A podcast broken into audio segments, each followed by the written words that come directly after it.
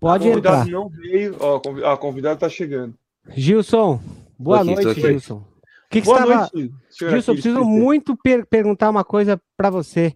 Até quando que está a nossa agenda? Na nossa agenda. Olha, que hoje eu tô aqui com ela aberta, cara. Olha só. é que Olha! funciona. Uau! Não, não estou acreditando. É, cara, aberta. Meu, se, se realmente acontecer o que eu acho que vai acontecer, a gente acaba no dia 12, acho que é isso. Não, 17. Nossa, não, você, você, você, você me mandou coisa já do, já do dia 29. É. Ah, que eu não atualizei então. Não, mas Tá, eu espero. é. Eu espero você fazer o seu exercício de casa para a gente mostrar para as pessoas o quanto você Tá. É Não, tá organizado. certo, né? 24, né? Tá certo. É que eu não atualizei aqui onde eu tô lendo agora, tá certo. Tá, 24 do quê? Esse, qual É que é esse mês. número? Qual que é esse número segunda, dessa né? live? Ah, daí eu também não tenho. Pera aí. Ah, mas 37, 38, 39, 40, 41, 42. Eu acho que é a 42, a última agendada. Tá, entendi. 142. Tá, e que data que tá essa daí? 24 do 5, que foi aquela que eu te passei, a, Uhum. que eu te solicitei. Foi, né? Tá, a gente tem a gente tem dois convidados internacionais para a gente alocar Ah, é? nessa, nessa festa aí. Tá, então faz na, na quarta-feira da mesma semana. Não, tá peraí. Quarta-feira, quarta-feira, dia 20. Eu tô vendo aqui com o convidado aqui, que, eu Uhum. botei. Peraí. Não, não, já tá, não, já tá tudo fechado aqui. Quarta-feira, 26, cara, é a última. Tá, então 26. tem que ser Na segunda-feira seguinte. que é que dia? Aí eu tenho que olhar na- no calendário. E Vocês veem que é gente, assim, teve maldito é assim, na, na- na- se- no ao vivo a gente. e se a gente fizesse mais uma dobradinha numa das próximas semanas? Fazendo Então, eu não tipo- posso, cara. Eu não posso. Tá vendo aí, galera? É, porque o que acontece é o seguinte, né? A gente combinou de fazer segundas e quartas e eu comecei a colocar trabalho para fazer. Então eu tenho banda para ensaiar nos horários à noite.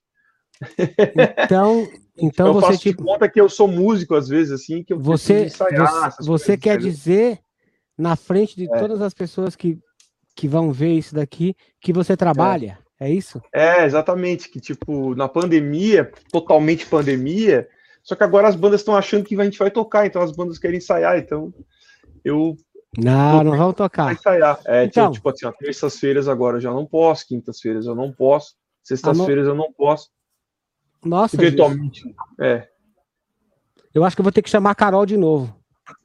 é, conversa com ela, mas não, ela não tem nada a ver com isso, na verdade. Não. Ela vai dizer, ela, ela vai mandar você fazer É. as coisas. tá, voltando na agenda, Uhum. dia. Ah, o próximo dia depois da, da semana, que é dia 24, próxima segunda-feira é dia 31 de maio. Então, não dá. Tem que ser antes, porque dia 31, Por essa que é a notícia boa. Dia Ah. 31 eu já estarei aí no Brasil. Ô, louco.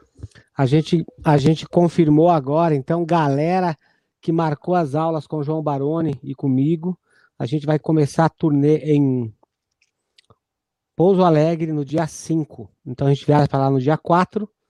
Então no dia 5 e 6, Pouso Alegre, e eu vou definir o resto da agenda hoje à noite, amanhã vai ser a divulgação oficial. Então, Tá, bom, então, então deixa eu te dar uma sugestão. Você Hum. falou que tem uma live internacional. Se é internacional, provavelmente o horário não é bom, né? O nosso horário. Então, dá pra gente fazer no sabadão do dia 29. Antes do último sábado antes de você vir. tá. Se Sábado. for algum. Eu não sei nem quem é que se trata, mas se for um convidado europeu, tem que ser É, à tarde. São dois europeus, mas um ah, tá então vai aqui, ter que ser à tarde. um tá aqui Ah. e um tá lá. Ah, então, pois é, porque pra eles lá, esse horário é madrugadão, né? Então a gente É, vai bom. ter que fazer tipo. É lá da Suécia. É, então vai ter que fazer tipo uma da tarde pra você e aqui mais seis horas, sete horas da noite. Aí a Entendi. gente pode Tá. fazer no, no sábado. No 29. sábado, é. Parece boa. É. Mas eu acho então, que beleza. isso aí podia, a gente podia até de repente conversar no WhatsApp. Sabe aquele aplicativo que dá para conversar? Sim, seria legal se você me respondesse lá no WhatsApp. Então estou falando aqui porque eu aqui respondo, você não tem como sim. fugir. Eu aqui respondo. Você não sim. tem. Ele nunca tem tempo, ele nunca atende respondo, uma ligação sim. minha. Então agora eu já sei. Porque a Patrícia. Nossa, minha pediu... Carol reclama tanto da vida que nem você, cara. Ó, a Deus. Patrícia pediu o WhatsApp da Carol. E aí, quando eu não conseguir falar com você, eu vou mandar o WhatsApp para Carol. É? Que, que tal? Muito bom. É. Bom, então beleza. Galera da TV Maldita, hoje nós temos o supra-sumo do metal brasileiro aqui, o grande, o único, o inigualável, Moita Rock, o gauchão. Legal, toda essa reunião de vocês foi ao vivo já? É, é de praxe isso aí? É de praxe, a gente é, resolve não, as coisas aqui, porque daí eu, é. eu posso cobrar ele, eu posso pedir para as pessoas mandarem mensagem inbox. Ó, oh, galera, lembra aquele negócio que eu falei ontem? O Gilson não é me respondeu ainda. É. E aí, galera, é. enche ele de mensagem lá, responde, responde, responde. É bom ter mais de 100 testemunhas, né? Exatamente, exatamente. Mas me diz uma coisa, Moita, aquilo ali é bateria? Você quer também uma fatiazinha da, do nosso mercado, que já é difícil? Não, essa aqui ela é uma bateria fake, ela é a bateria de PlayStation que tá aposentada aí porque eu não tenho tempo para jogar videogame faz muito tempo. Mas eu tô de fato pensando em comprar uma bateria para ocupar minha cabeça na pandemia e aprender alguma coisa, porque eu vejo todo mundo falando que nessa pandemia eu fiz curso daquilo, eu fiz não sei o que, todo mundo aprendeu um monte de coisa, eu não aprendi nada e as coisas que eu já sabia eu tô fazendo pior hoje do que antes. Então eu preciso aprender alguma coisa, eu tô pensando em ir para bateria, mas é hobby daí. Não, mas não agora. Porque bateria é ah. fácil, ele tá querendo dizer que bateria é, é fácil. Mas, Moita, porra, Moita, é, agora que a pandemia já tá acabando, cara, agora que você vai começar a fazer alguma coisa. É, mas isso Quando... é o que a gente pensava em abril do ano passado, que tava acabando. Tomara que esteja de fato, né? Que que você. É. Quais são, quais são as tuas expectativas e o que que você vai se lembrar quando as pessoas falaram, puta, na época da pandemia, o que, que vai ser a primeira coisa que você vai se lembrar, assim, puta, aconteceu isso, aconteceu aquilo? Ah, cara, é... a minha expectativa é que, assim, tipo, do jeito que tá a situação no Brasil, né, é... eu tô já considerando que vai ser muita sorte se não começarem a adiar também os eventos de 2022, porque tá muito lento aqui essa situação de vacinação é. e tudo mais, né? Uhum. E isso me preocupa bastante. E, cara, momento difícil, né? Acho que todo mundo teve perda. Eu perdi amigos, né, amigos meus que perderam parentes, é, não por causa da Covid, mas no final do ano passado eu perdi minha mãe. E, Nossa, lamento muito. É, e, e foi uma coisa, porque a, a gente não tem dimensão de como todo esse cenário pode afetar as pessoas de maneira diferente. Minha mãe ela não faleceu de Covid, mas ela descobriu um câncer. Ela sabia que ela tinha pouco tempo de vida e, e, sabendo que ela tinha pouco tempo, ela não pôde rever as pessoas que ela amava, não pôde revisitar os lugares que ela gostava. Sabe, eu imagino quanto deve ter sido angustiante para ela saber que você tem aí menos de um ano aqui e esse menos de um ano vai, vai ser dentro de casa, sem ver ninguém, porque senão pode encurtar ainda mais, né, esse tempo. Então, cara, é, para mim foi assim um ano muito pesado, tanto quanto traumático, e eu acho que fica de, de lição assim é para gente é, sabe aquele negócio de eu era feliz e não sabia? Uhum. É, na verdade, eu sabia que eu era feliz, mas eu não sabia que eu era tanto. Então, acho que depois de tudo isso a passar, a mesinha do bar vai ter outro valor muito maior do que tinha antes. É... E a cervejinha? A cervejinha eu continuo tomando, mas vai os amigos, eu tô na água aqui, né, como sempre. Mas o show, né, cara, o show vai, vai ser outro show, todo show vai ser um espetáculo. Acho que a gente sempre vai lembrar de como esse tipo de coisa faz falta pra gente. Qual foi o último show que você viu? O último show que eu vi foi o do Xamã no Circo Voador. O segundo show com o Alírio Neto no vocal do Xamã foi dia 14 de fevereiro de 2020. Caraca. O último rolê que eu fui. É. Pois é, exatamente. É, é muito estranho, mas eu nunca pensei que eu ia ficar tanto tempo sem tocar, sem é, fazer um show, né, cara? O último show que eu fiz foi, eu acho que foi no dia 11 de março do ano passado, e foi com uma banda que nem era minha. Né? Então, muito estranho isso aí. Sim. E você, Gilson, que, qual foi o último show que você foi? Tava qual foi o último show agora, que você cara. fez? Tava pensando nisso agora, não consigo lembrar. Não, eu acho que eu consigo lembrar, porque eu toco muito regional aqui, né? Muita coisa. Uhum. Eu acho que foi num, um, um evento acústico, assim, acústico eu levo uma mini batera num bar aqui perto, aqui, tocando rock 60 e 70. Acho que foi isso. Muito bom. Talvez na mesma data que você, possivelmente. Bom, então, galera, é o seguinte, a gente está conversando com o Moita, Moita Rock. Esse guri, eu conheci ele quando ele era um piazinho ainda, lá nos Pampas.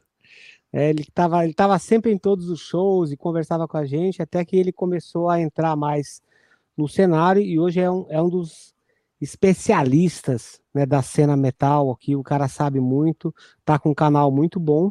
E se vocês quiserem mandar pergunta para ele, por favor, mandem super chat que a gente vai repassar isso tudo para Casa Guido. Então, quero saber o seguinte, Moita, o que que é o Moita? O que que, que, que, que o Moita faz? Como é que você ocupa o seu dia? É, hoje ou num cenário normal, assim? Um cenário normal. Cara, eu, eu sou um cara que nasceu assim com uma aptidão para comunicação e para sociabilizar e para falar com as pessoas, né? Eu sempre tive esse lance muito de ser comunicador. É, por uma desventura assim, não estou fazendo nada, eu fiz vestibular para jornalismo, acabei passando, e quando eu vi, eu terminei o curso em 2014, né? E ao longo disso, cara, lá em 2007 eu comecei a escrever, né? Mais ou menos como todo mundo começa ali, pro, Flash, esses sites colaborativos e tal. E isso foi é, muito bom para eu pegar experiência em escrever sobre metal, me aprofundar melhor e pesquisar a, ali um pouco além do que é um fã, né? Entender melhor como funciona bastidores, como funciona o backstage do show. E em 2010 é, eu peguei um canal pessoal meu, que era o Moita Rock, por isso que o Aquiles me chama até hoje de Moita Rock, né? É. Por causa desse canal antigo. E, cara, é, eu e um amigo meu, a gente começou a fazer uns vídeos falando de música, mas era uma parada mais para nós, assim, de falar bobagem e, sabe, ficar zoando. Só que é, logo ali, depois que a gente fez, acho que o quarto ou quinto vídeo, o André Matos veio se apresentar em Porto Alegre com a orquestra da Ubra, que ele tinha um lance de clássicos do rock e tal, né? Uhum. E, e, eu consegui uma entrevista com ele. Imagina, o André era um dos meus maiores ídolos da música, o maior nacional, talvez. E aí eu consegui entrevistar o André a primeira vez lá. E quando eu coloquei essa entrevista no ar, foi o vídeo que. o primeiro vídeo que ultrapassou mil visualizações. E aí eu tive essa ideia de, cara, é, eu acho que é por aqui, que o negócio é entrevistar artista, entrevistar uhum. a banda. Essa começou a ser o meu caminho, né? Uh, até o ponto que eu achei que precisaria fazer um canal só para isso. Porque o meu canal, o antigo, eu colocava entrevistas lá, mas era um canal meio que sobre tudo. Tinha vídeo com os meus colegas, meus colegas da faculdade, de zoeira com brother e tal, não sei o quê. E eu falei, cara, eu vou fazer um, um canal só para falar de, de música, de metal. E, e aí, nessa ideia, né, eu, eu vi que um, o nome Heavy Talk seria algo interessante, porque seria mais ou menos ali heavy metal com talk show e tal. 2019, final do, do ano, é, houve um corte de despesas na empresa e minha cabeça rolou junto com as de mais alguns. Eu falei, cara, agora eu vou botar todas as fichas no canal, tentar viver só disso e até o uhum. momento tem dado certo. Uhum. Então é isso que eu sou, é isso que eu faço, cara. Eu tento trazer informação e apresentar a banda pra galera. É, uhum. Às vezes dá, dá umas confusão, mas daí a culpa não é minha, eu só pergunto as pessoas que respondem do jeito que querem. Eu não tenho nada a ver com isso. Ó, oh, o o Luiz, o Luiz Mariucci, Festas de Shopping. Ô, Luiz, tá aí, cara. Deixou Boa. um abraço, grande Luiz. Tem cerveja nova, quer dizer, tem vinho novo do, do Xamã e eu vi que é suave. Suave significa que é docinho de shopping. Então, esse eu vou tomar. Boa. Para provar que não tem rixa entre, entre o Aquiles Priester e o Xamã, entendeu? Não tem rixa nenhuma. Vou tomar o vinho e vou mostrar ainda. Tá aqui, ó. Ah, podia ser o licor mais porcaria que você ia tomar também. Também, qualquer coisa doce, Tá é. valendo. Tá, Mas aqui minha, tá minha recomendação para mais tarde, ó. Depois a gente fala a respeito. Ah, legal. Quando ah, eu estiver aí no Brasil, eu vou pegar a minha cópia. Boa. Ô, Luiz, você podia me dar uma cópia, né? Mentira, eu vou comprar. Faço questão. Ô, Moita, me fala, explica pra galera como que se ganha dinheiro na internet fazendo entrevistas. Quais não, são as não... artimanhas? Não se ganhava até ano passado, né? Uhum. Pelo menos não no meu canal. Eu tinha um Apoia-se, que é uma plataforma que as pessoas colaboram, né? Uhum. E essa plataforma, eu estreiei ela, na verdade, num show que eu fui cobrir em Brusque, na gravação do DVD do Hangar. Lá a gente estreou uma plataforma para começar a captar algum dinheiro. Né? Aquele, show, mais, aquele show do frio? O show do frio, exatamente. o show, cara, o show que foi a noite mais fria da cidade nos últimos 70 e poucos anos. Um dia antes teve o golpe na prefeitura. Ah, tinha que ser com a foi, gente, né? E foi demais, todos... porque foi, foi, cara, foi véspera dia dos namorados. Isso, exatamente. Cara, o que é mais legal, em todos os rock na praça de Brusque, dava em média 5 mil pessoas. Então você fala assim, pô, agora vamos botar o hangar, gravação de DVD, vai dar umas 8 mil. E foi bem menos do que isso. A cara, tava muito bem. frio. Tava negativo aquele dia a temperatura, tava. certamente. É. Tava, cara, tava horrível para tocar. Tava bom, tava ótimo. Tava horrível para tocar. Cara, sa saía tipo fumaça, de, assim, suava e saía fumaça ao mesmo tempo. Foi horrível para tocar. Bom, enfim, a gente estreou aquele dia, né? Fomos eu, mais dois amigos, os, os três homens solteiros, não tinham que fazer um dia dos namorados. Vamos lá para Brusque, uhum. andar 600 quilômetros para ver o hangar no frio, abaixo de zero, né? Mas foi, foi massa pra caralho. E a gente estreou no, no Apoia-se, que é essa plataforma onde as pessoas espontaneamente doavam, né? Com, com valores mensais e tal. Só que quando eu fiz do canal a minha principal fonte de renda, única, na verdade, né? É uhum. óbvio que eu não fiz isso a louco, eu tenho filha, tenho coisa para cuidar e tal.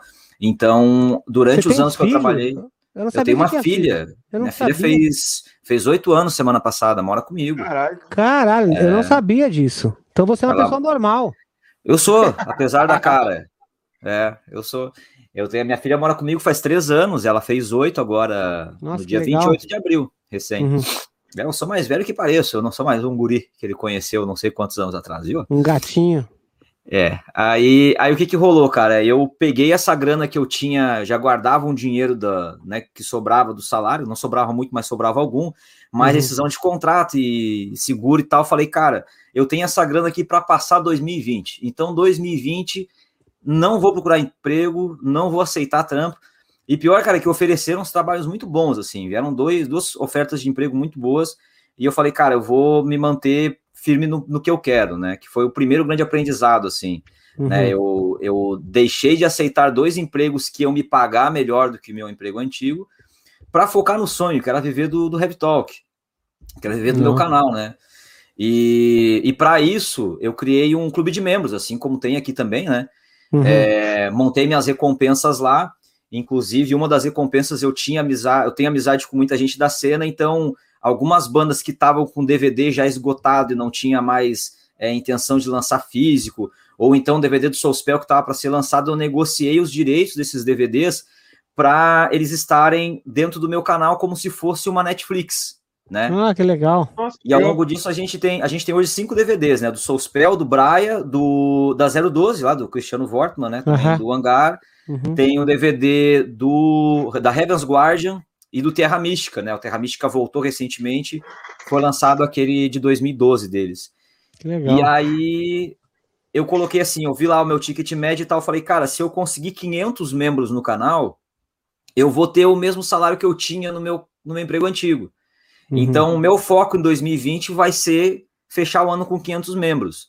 Uhum. É, e essa meta foi batida em setembro, com Nossa, alguns meses parabéns. de vantagem ainda. Legal, Hoje a gente está com 610 membros atualmente, então estou conseguindo ver disso, mas é, quando chegou a 500, que eu achei que ia estar tá equivalente ao, ao que eu ganhava, eu não considerei os superchats das lives. Uhum. Porque as lives era algo que eu já fazia desde muito antes da pandemia, né? Eu acho que uhum. dois anos antes a gente já fazia live semanal. Então, com a entrada de superchat, acabou sendo bem melhor do que, do que eu tinha antes. E acabou sendo um aprendizado, né, cara, de quando a gente tem paixão por uma coisa e, e faz uma estratégia que é possível, é, às vezes a gente precisa sair da zona de conforto e abrir mão de um salário certo no fim do mês para atingir um bem maior, né? No meu uhum. caso, eu arrisquei todas as fichas ali e graças a Deus deu certo. Que bom. Mas assim, só para a galera entender, Moita, como é que você faz, o que, que você faz assim em, em termos de postagem, e em termos também de assuntos para os teus membros para manter os caras fixos lá. Porque o membro pode, pode entrar e pode sair, né? Sim. É, então, tem... Qual que é a tua estratégia? tem algumas, é, uma série de benefícios, porque a gente tem quatro diferentes uh, assinaturas hoje para quem quer virar membro, né? Uhum. E eu sempre quis fazer algo que fosse acessível para todo mundo ou quase todo mundo. Por isso que a faixa mais é, mais branda, assim, a mais fácil, ela custa só R$ 2,99. Eu sempre falo que é menos de R$ reais para ser membro no canal. Uhum. Então, quem pega essa de R$ 2,99 tem alguns benefícios, né? Aquele selo de fidelidade. Eu sempre respondo o comentário de todos os membros. Quem não é membro, ah, eu é nem sempre trampo. consigo. Mas de membro eu respondo 100% dos comentários. É, tem vídeos de bastidores que vai ao ar todo sábado, que é só para membro também, que eu mostro, cara, como é que eu faço pauta de live, pauta de entrevista, como é que eu faço o roteiro dos meus vídeos, onde é que eu coloco a lâmpada, como é que é o microfone edit Legal. editando. Tudo uhum. isso é vídeo de bastidores. E tem as versões estendidas de entrevistas, porque o Heavy Talk cresceu muito foi com entrevistas. Uhum. Então, hoje, quando eu faço uma entrevista, né, faz tempo que eu não faço por causa da pandemia, mas normalmente essa entrevista gravada tem às vezes 30, 40 minutos. Eu pego aquelas as perguntas principais para fazer um vídeo de 15 minutos que é gratuito, e a versão estendida de 30, 40 só para quem é membro também. Então é esse tipo de, né, de Aí depois tem uma assinatura que é de R$ 4,99, que são os mesmos benefícios, mas eu coloco o nome dos, das pessoas, né, dos apoiadores nos créditos finais de agradecimento dos vídeos também. Depois vem a de R$ 7,99, que é a que dá acesso aos DVDs que a gente tem no canal. Uhum. E por último, tem uma que é que assim, quando tinha só essas três, muita gente queria contribuir com mais e falar assim, cara, não tem como ser membro duas vezes, como é que eu faço tal? Então eu criei Pix pro, pro canal, criei um monte de coisa, mas eu criei também um novo nível de assinatura que eu chamo de Heavy Talk Society, que é de R$ 24,99. Uhum. E aí as pessoas que estão nesse grupo, né, que é um pouco mais caro, que é mais seleta, essa galera me ajuda na construção das pautas do canal. Nossa, então, por exemplo, nessa sexta-feira agora a gente vai ter uma live com o Fábio Ribeiro, né, o tecladista do, uhum. do Silence, Xamã e tal. E hoje eu já postei lá só para quem é do Society, galera, manda aí as perguntas que vocês querem fazer para o Fábio para eu incluir na pauta. Né? Se eu vou fazer uma, um vídeo sobre 10 bandas que cantam em português, ou sei lá, bandas desconhecidas e tal, tudo que eu construo de conteúdo, eu tenho essa galera que dá tipo uma consultoria, que dá um pitaco mais direto, incluindo né, o que eles querem na, nas pautas dos vídeos do canal. Nossa, que, que animal. animal. Muito bom. Gilson, você já tá com o teu canal? De membros? Não. É. Ou não? canal normal. Não. Por que, que você não quer o de membros? Pede, pede ajuda pro Moito. Ah, cara. É, vou precisar de ajuda pro Moito. Tô meio desanimado com o YouTube. Ele não tem. O Gilson não tem experiência ah. com membros entrando no canal dele.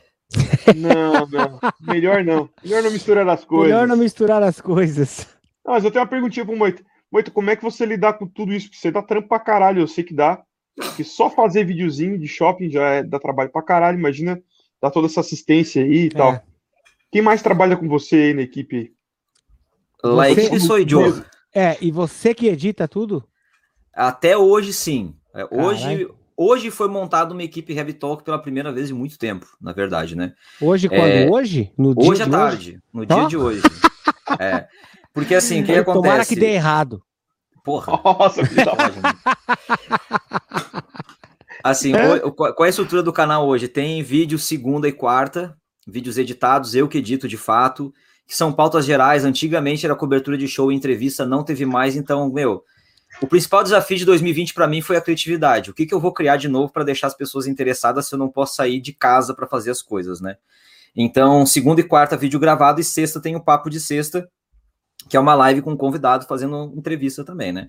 Uhum. É, e tudo isso eu fazia sozinho, cara, e mais cuidar da minha filha, mais escola que tem que dar aula em casa e, e puta, tava, eu tive um burnout ano passado que eu tive que dar uma parada também, né? Uhum. Tipo, foi desesperador assim.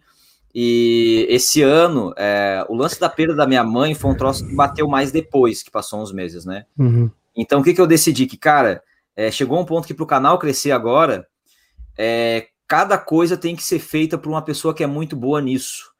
Eu uhum. não sou bom com artes, eu sou péssimo em artes e eu sou um editor mediano. Ó, o Gilson e... aí, ó. E... ele tá, não entendi se ele tá me elogiando ou dizendo assim, ó. Igual não, o Gilson. Não, o Gilson, o, o, usa, usa o Gilson, ele é, usa o Gilson aí, ó, ele é muito bom com artes, cara. Olha as artes. Ah, tá, eu achei que ele ia dizer assim, ah, não, maldita. ah, entendi. Aí, Foi enfim, o que, que, eu, que eu defini assim, cara? O que, o que, que eu sou bom fazendo no canal? Eu sou bom fazendo roteiro, né? E as pautas, e fazendo os vídeos, me comunicando com a galera. É isso que eu sei fazer bem. E aí o John, que é o cara que fazia o canal comigo e agora tá morando na Finlândia, ele continua trampando com as pautas e roteiro e tal. Então eu passei essa parte de artes para ele. O John é o moreninho da pizza? É, o do bigode. Ah, tá, é, do bigodinho, legal. É, ele, tá, ele, ele tá na Europa, é? Ele tá morando, vai fazer dois anos que ele tá morando na Finlândia. Ah, que bom, cara. Terra do metal. Legal. O sonho dele é ir pra Finlândia, né? Pegou e foi mesmo, tá certo Legal. ele. E, e o Thiago agora, que é um amigo nosso que já tinha feito algumas coisas pontuais de edição pra gente, né? Ele, eu acertei com ele hoje aí, ele vai começar segunda-feira o primeiro vídeo editado pelo Thiago. Então isso vai me desafogar, porque eu não vou mais perder tempo com edição, que é uma coisa que toma muito tempo, né? Nossa. Vou ter um pouco mais de tempo. Pra... É o que mais dá trabalho, na é. verdade. Eu vou delegar para o cara que é um puta editor. O Thiago é muito bom. Uhum. Então, assim, o, o, o John é muito bom em artes, o Thiago é muito bom editando. Agora, cada peça do canal vai ser feita por uma pessoa que é muito boa nisso. Estamos nós três aí para fazer um teste, tomara que dê certo. Vamos ver como é que vai ser o próximo trimestre, né? Uhum. Mas, a, ao que tudo indica, para melhorar bastante a qualidade do canal. É sensacional. Parabéns, espero que tudo dê certo aí. Claro. Senhor Gilson Naspolini, vamos começar a rodar o superchat, porque a galera começou a tirar a mão do escorpião. Boa. Quer dizer, do. Pera um pouquinho só, Gilson. Deixa eu perguntar mais uma coisa pro Moita aqui. Depois eu vou esquecer. eu só queria ver se você estava esperto. É. Só queria ver se você estava esperto, porque tem vezes que você fala, ah, já perdi aqui. Moita, é seguinte, nesse que você falou que você estava queimada em tempo, estava ferrado de tempo, que você não tinha... mas mesmo assim você tinha tempo para para amamentar os seus membros do seu canal ou até os membros ficaram esquecidos? Cara, não, é, é o que acontecia é que até esse ponto era mais maluco ainda, o Gilson não vai acreditar se eu falar. Mas até esse ponto eu tinha vídeos no canal de segunda a quinta e a live de sexta. Meu então Deus. eram quatro vídeos por semana, mais a live de sexta e o vídeo de bastidores no sábado. Então, por isso que eu tive esse burnout. Não tinha mais como, eu não dormia, né? Eu tava todo ferrado, não fazia exercício físico, fazia mais nada. Uhum. Minha vida era só o canal. Só que eu, eu não me arrependo disso, porque, cara, como eu falei, foi o necessário para atingir aquela meta em setembro. Legal. Uhum. Para eu garantir que eu ia poder viver disso, né? Então, uhum. é, na verdade, o que aconteceu? Quando tava chegando em agosto e eu vi que tava quase lá, mas eu tava, assim, muito saturado. Nessa época, minha mãe estava viva ainda, mas precisando muito de mim em casa, né? É, eu fiz um vídeo explicando pra galera, gente, eu vou ter que dar uma parada, porque eu tô pirando, expliquei a situação. Foi a primeira ah, vez que, que eu público também a situação da minha mãe e tal. Uhum. Eu falei, ó, eu vou reduzir meu trabalho pela metade, a partir de hoje vai ser vídeo segunda e quarta.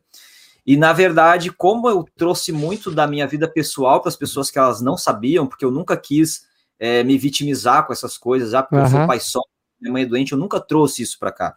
Nesse uhum. vídeo eu despejei tudo. Eu disse, cara, eu, eu, cuido sozinho de uma criança de 7 anos, minha mãe tem isso, tem que levar para a escola, tem que dar aula em casa. Então desabafei muito e eu reduzi o meu trabalho e isso uh, talvez as pessoas se identificaram, né, tiveram empatia e uhum. a quantidade de membros aí sim passou o que eu precisava. Então eu estava me matando para trabalhar e não chegava. E quando eu desabafei das minhas necessidades de cuidar de mim mesmo, uhum. aí as pessoas entraram comigo nesse barco. Animal. Isso refletiu na, na qualidade do canal, né? Porque, meu, fazer quatro vídeos por semana faz tudo é. corrido e não tem como dedicar. Então, reduziu para dois vídeos por semana, mais dois vídeos com uma qualidade muito superior ao que vinha sendo feito. Muito bom, excelente. Agora sim, Gilson Naspolini, vamos trabalhar. Posso fazer uma pergunta? Oh, aquele banco ali, ele fica perdido ali na sala, tem um banco. Ele não está perdido, tem dois tá. bancos, eles estão alinhados. Você pode ver que eles estão milimetricamente alinhados entre esse ponto aqui Cara, e esse ponto aqui. Me entendeu? preocupa isso. E eles estão e eles estão posicionados equipamento assim jogado, cara. com um pad que está aqui e outro pad que está aqui. Então Parece que é uma coisa que está abandonada ali no meio dessa sala. Não, não está não. Tá tudo certo. Fico Quando preocupado com isso, cara. Por aqui, né? Não, não, tudo bem. Ah, okay. Posso fazer uma pergunta? Pode. Ah, agora eu já esqueci. Vou ter que ler então o superchat. Vai, vai pro superchat. Eu ia fazer a pergunta, você me atrapalhou com o banco e eu esqueci. Vou lembrar. Isso, Mas deixa primeiro a dona Maria fazer a perguntinha dela. Uhum. 20 reais. Boa noite, TV Maldita. É possível realizar uma entrevista com Karen Lechner, do Septic Flash, e com Bastian Nemig, do Van Canto. Ambos são excelentes bateristas e compositores. Os projetos paralelos de ambos são demais. Abraço. Pô, o Karen Lechner ia ser legal. Cara, é, é possível, né? Esse ano eu, as entrevistas foram só as feitas na sexta-feira mesmo, né? Na, nas lives. E aí é, até tinha a possibilidade de trazer uma, algum convidado internacional, só que para mim não faria tanto sentido por causa da questão do idioma, né? Não tenho como legendar em tempo real o que está acontecendo, nem todo mundo entender. É, então acabei assim, as lives vão ser só com pessoas que falam em português mesmo. Agora, como os vídeos editados vão ser passados para outra pessoa, né, para editar, eu vou ter tempo para poder fazer entrevistas gravadas e não ao vivo.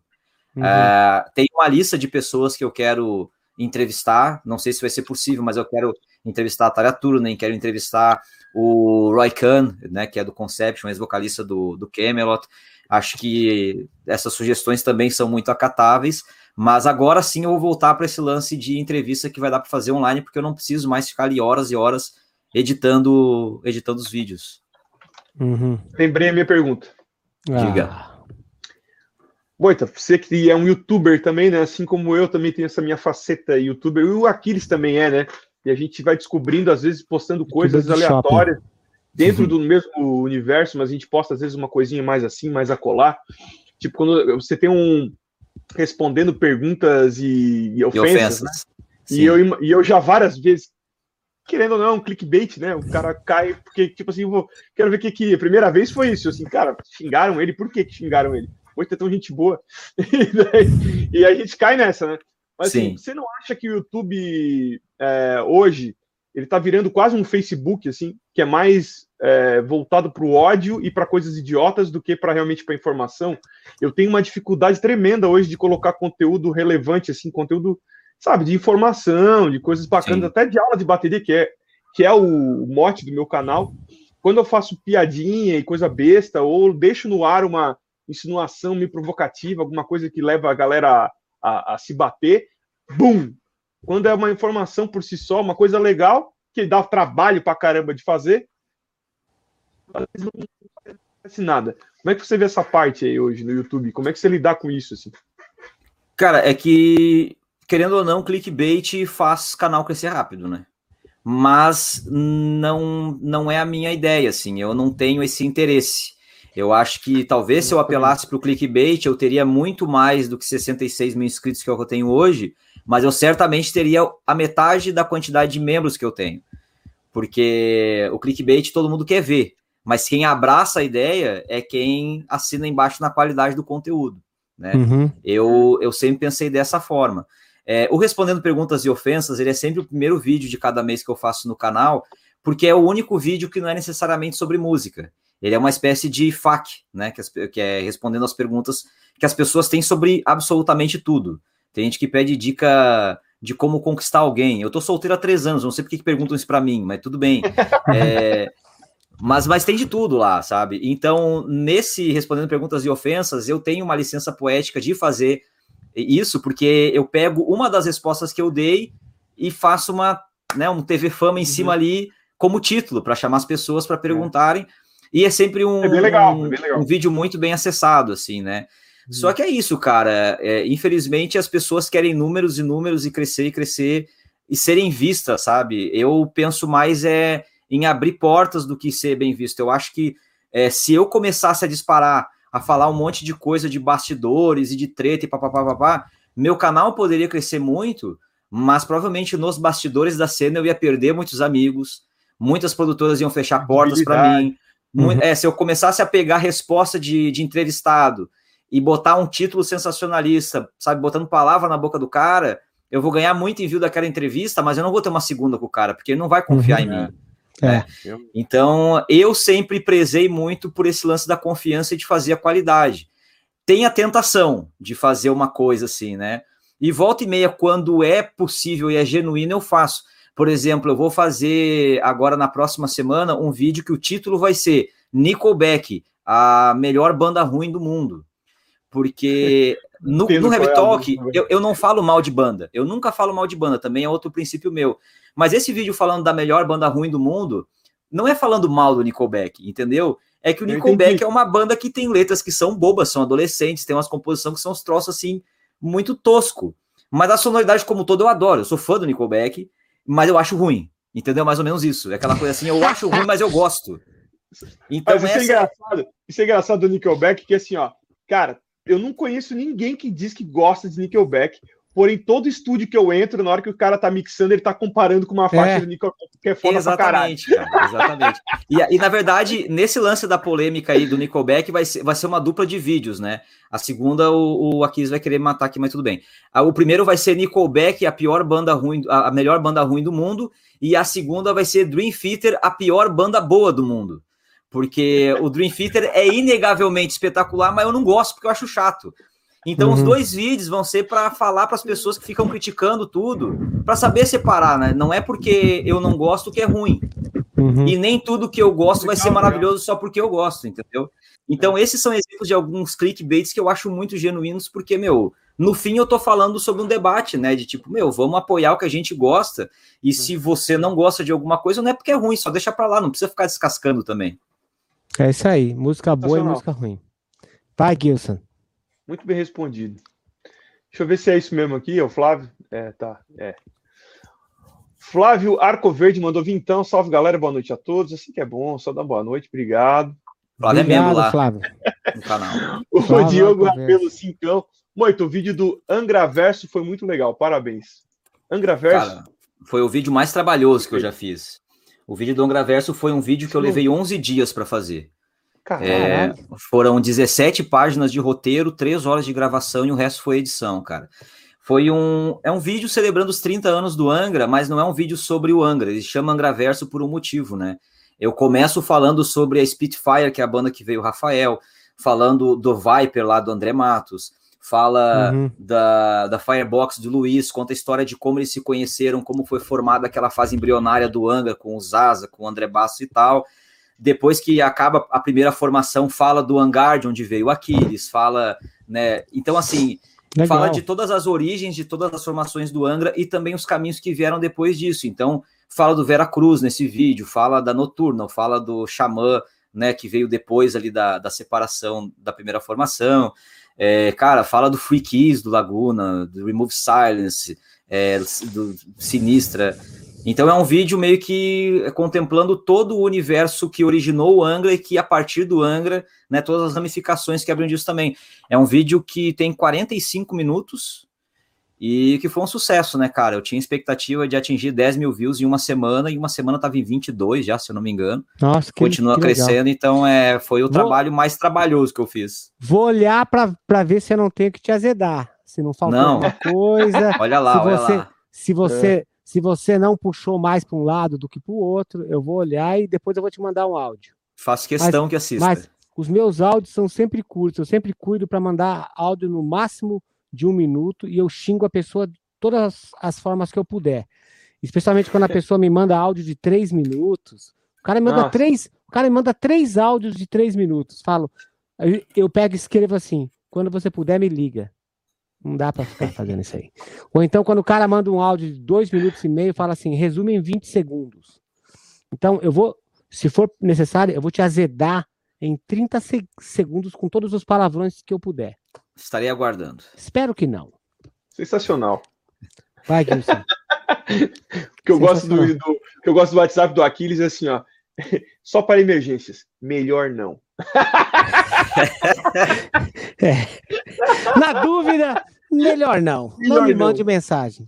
Cara, depois. No meu comecei... eu assim, ó. Não ouço áudios. Não adiantou nada. Todo mundo começa o áudio assim, ó. Eu sei que você não escuta áudios, Gilson, mas. Viu? Sabe o que é engraçado, cara? Depois que, depois que a TV maldita entrou na minha vida de verdade com essas lives, eu. Sabe o que, que eu. O meu dia acabava com o WhatsApp zerado, eu não tinha nenhum grupo, não tinha nada. Então, o assunto acabava, eu deletava. Eu não sou desses ah. caras que fica com as, com as conversas. Tem pessoas falando, não, eu tenho aqui a tua conversa de 2013, tá aqui, ó, você não sei o que. Eu falei, cara, mas o que é isso? Isso é tipo um, isso é tipo um crime. O cara fica, guardando todas as suas informações ali para usar contra você depois, entendeu? É. Não, não, acabo, acabo o assunto, eu apago tudo. E tinha uma época que eu zerava as mensagens do WhatsApp, zerava. Aí no outro dia amanhecia ali cinco, seis, aí eu ia lá respondia e tal. Meu, hoje em dia eu eu acordo, tem 70 mensagens novas de WhatsApp, cara. É. Eu perdi o controle. Eu odeio grupos. Eu odeio grupos. Vou fazer mais um da TV Maldita. Da TV Maldita aí, você. É, vou colocar todos os convidados. Nossa! Meu, às vezes me colocam em grupo que eu nem É sei o que, que é, cara. Eu saio. É sensacional esse grupo. É. Vai lá, Gilson. O André Luiz mandou 10 Grande Moita. Parabéns pela competência, conhecimento e atitude. Assisto todos os teus vídeos. Aquiles, quanto tempo vai demorar para gravar Sea of Uncertainties? Que obra-prima, ansioso pelo álbum. Obrigado, André. Como é que é, gente? Deixa eu ver. Ah, a música. Cara, quanto tempo levou? Cara, nesse primeiro Demorou, dia... ah, tá. Achei que. É. É. eu li errado. Eu li errado. Fui burro. Deixa eu ver. Essa foi a primeira música do dia 2. Ele escreveu errado. Quanto tempo vai demorou? É, É. Conjugou. Burrão. André, obrigado pelos dezão aí. Viu, André? é- essa música foi a primeira música do dia 2 da gravação. No primeiro dia eu gravei a música Indião Ticudo, que é progressiva, que tem 10 minutos, que tinha parte pra caralho. E, e depois dessa eu gravei a Ancestry, que é uma música que vocês não sabem, mas ela já tem drum video, drum camp pronta para ser louco. lançado. Assim que o alemão, assim que sair o disco, ela vai estar para os meus membros no meu canal exclusivamente. Tem esse vídeo, porque eu gravei, o alemão ficava me atormentando todo dia com o WhatsApp. Aquiles, manda aí uns áudios aí, cara. Manda de só, só para ver como é que estão ficando os arranjos e tal. Eu falei, Edu, se eu, cara, se eu ficar gravando as coisas, eu vou ter menos tempo. Eu, eu tive três semanas para finalizar os arranjos dos discos no meio das lives, no meio das coisas que eu tava fazendo. Então eu falei, cara, ele falou, não, mas manda mesmo assim, só de celular pra gente ver. Eu falei, cara, mas é que o som não tá saindo no PA, você vai ouvir só a batera. Enfim, eu peguei essa música e falei, e arranjei ela do começo ao fim. Essa Ancestry, que é a música que abre o disco, que é foda. Ela é em 190 e 205 no meio. E a parte final, ela tem 45 compassos de 190 sem o bumbo parar. Não vi? Lembra? Eu é, lembra? Lembra? É. Eu, eu ainda até te Eu mostrei conta. Então essa É. música vai ser vai ser um caralho. grande pesadelo, vai ser foda, vai ser muito bom tocar ao vivo. E eu quero ver a galera queimando a canelinha fazendo drum cover Ah, dessa o, que eu música. fiquei, o que eu fiquei puto foi que eu comprei o, o kit Ford Ah. Box Magfucker do, Do do alemão? alemão. Aí, pô, eu coleciono vinil, né, cara? Aí agora o cara lançou o vinil depois, cara. Assim, puta que pariu, vou ter que comprar o vinil agora também. Compra, isso aí, compra. Compra. Filha da puta. O É. alemão, o alemão falou assim, cara, será que eu faço um pacote e solto tudo junto? Eu falei, não, alemão, solta um de cada vez. Solta primeiro um produto, É, o depois o que outro, tudo. depois É o outro. E no final, depois que tiver quase esgotando, você faz um, um kit FOD, colocando os três ou quatro produtos juntos, você vai arrebatar mais uma galera. Estratégia. Vou aguardar, então. Bom, então, Aproveitar essa. pra- pra- só para divulgar, vai ter uma live com o Edu Falaschi no meu canal, no dia 21 de maio, se eu não me engano. É, dia 21, Legal. pra gente falar do Veracruz, tá? Maravilha. Ah, Vamos legal. lá, galera. Então, aí é o seguinte, essa música, então, eu sempre gravava duas músicas por dia e o tempo que eu ficava dentro do estúdio era de três a quatro horas. Então, eu não queria é, ficar queimando demais as ideias, queimando demais a parte é, física e também psicológica. Então, eu, eu me programei para to pra tocar de três a quatro horas por dia. E, cara, se você falar assim, pô, então você gravou as duas primeiras músicas, né? A Indião Ticudo, que tem 10 minutos, e a Ancestry, que eu tava bem ensaiado pra caralho, eu levei duas horas pra gravar as duas. Eita! Duas Cara. horas só. E elas são um pesadelo. Mas essa aí eu devo ter levado uma hora e meia e ela é realmente foda. É uma música muito foda. Muito foda mesmo. Estou ansioso para tocá-la ao vivo. Ó, querido, você filmou a sessão toda, né? A- da gravação. Filmei. Você filmei. não vai lançar vídeos dessa própria, da própria sessão? Então, cara, eu tô com tanto vídeo, cara, eu tô com É. tanto vídeo para editar, né? E eu tô com um vídeo de uma de eu, que eu quero fazer um dia na minha vida. Na, na- eu, eu não sei como é que vai ser o título, mas vai ser um dia na, na minha via. Caralho. Um dia na minha vida num dia de festival de bateria. Alguma coisa assim, que foi aquele dia que a gente foi gravar o, o, o Drumhead Festival aqui em LA, ah, tá. que tinha, porra, Steve Gadd, Virgil Donari, Nossa, Simon Phillips. Você filmou tudo? Fez tipo um documentário? Eu filmei desde a, é, desde a hora que o Adair chegou e me pegou varrendo a minha picape em cima para botar a bateria dentro.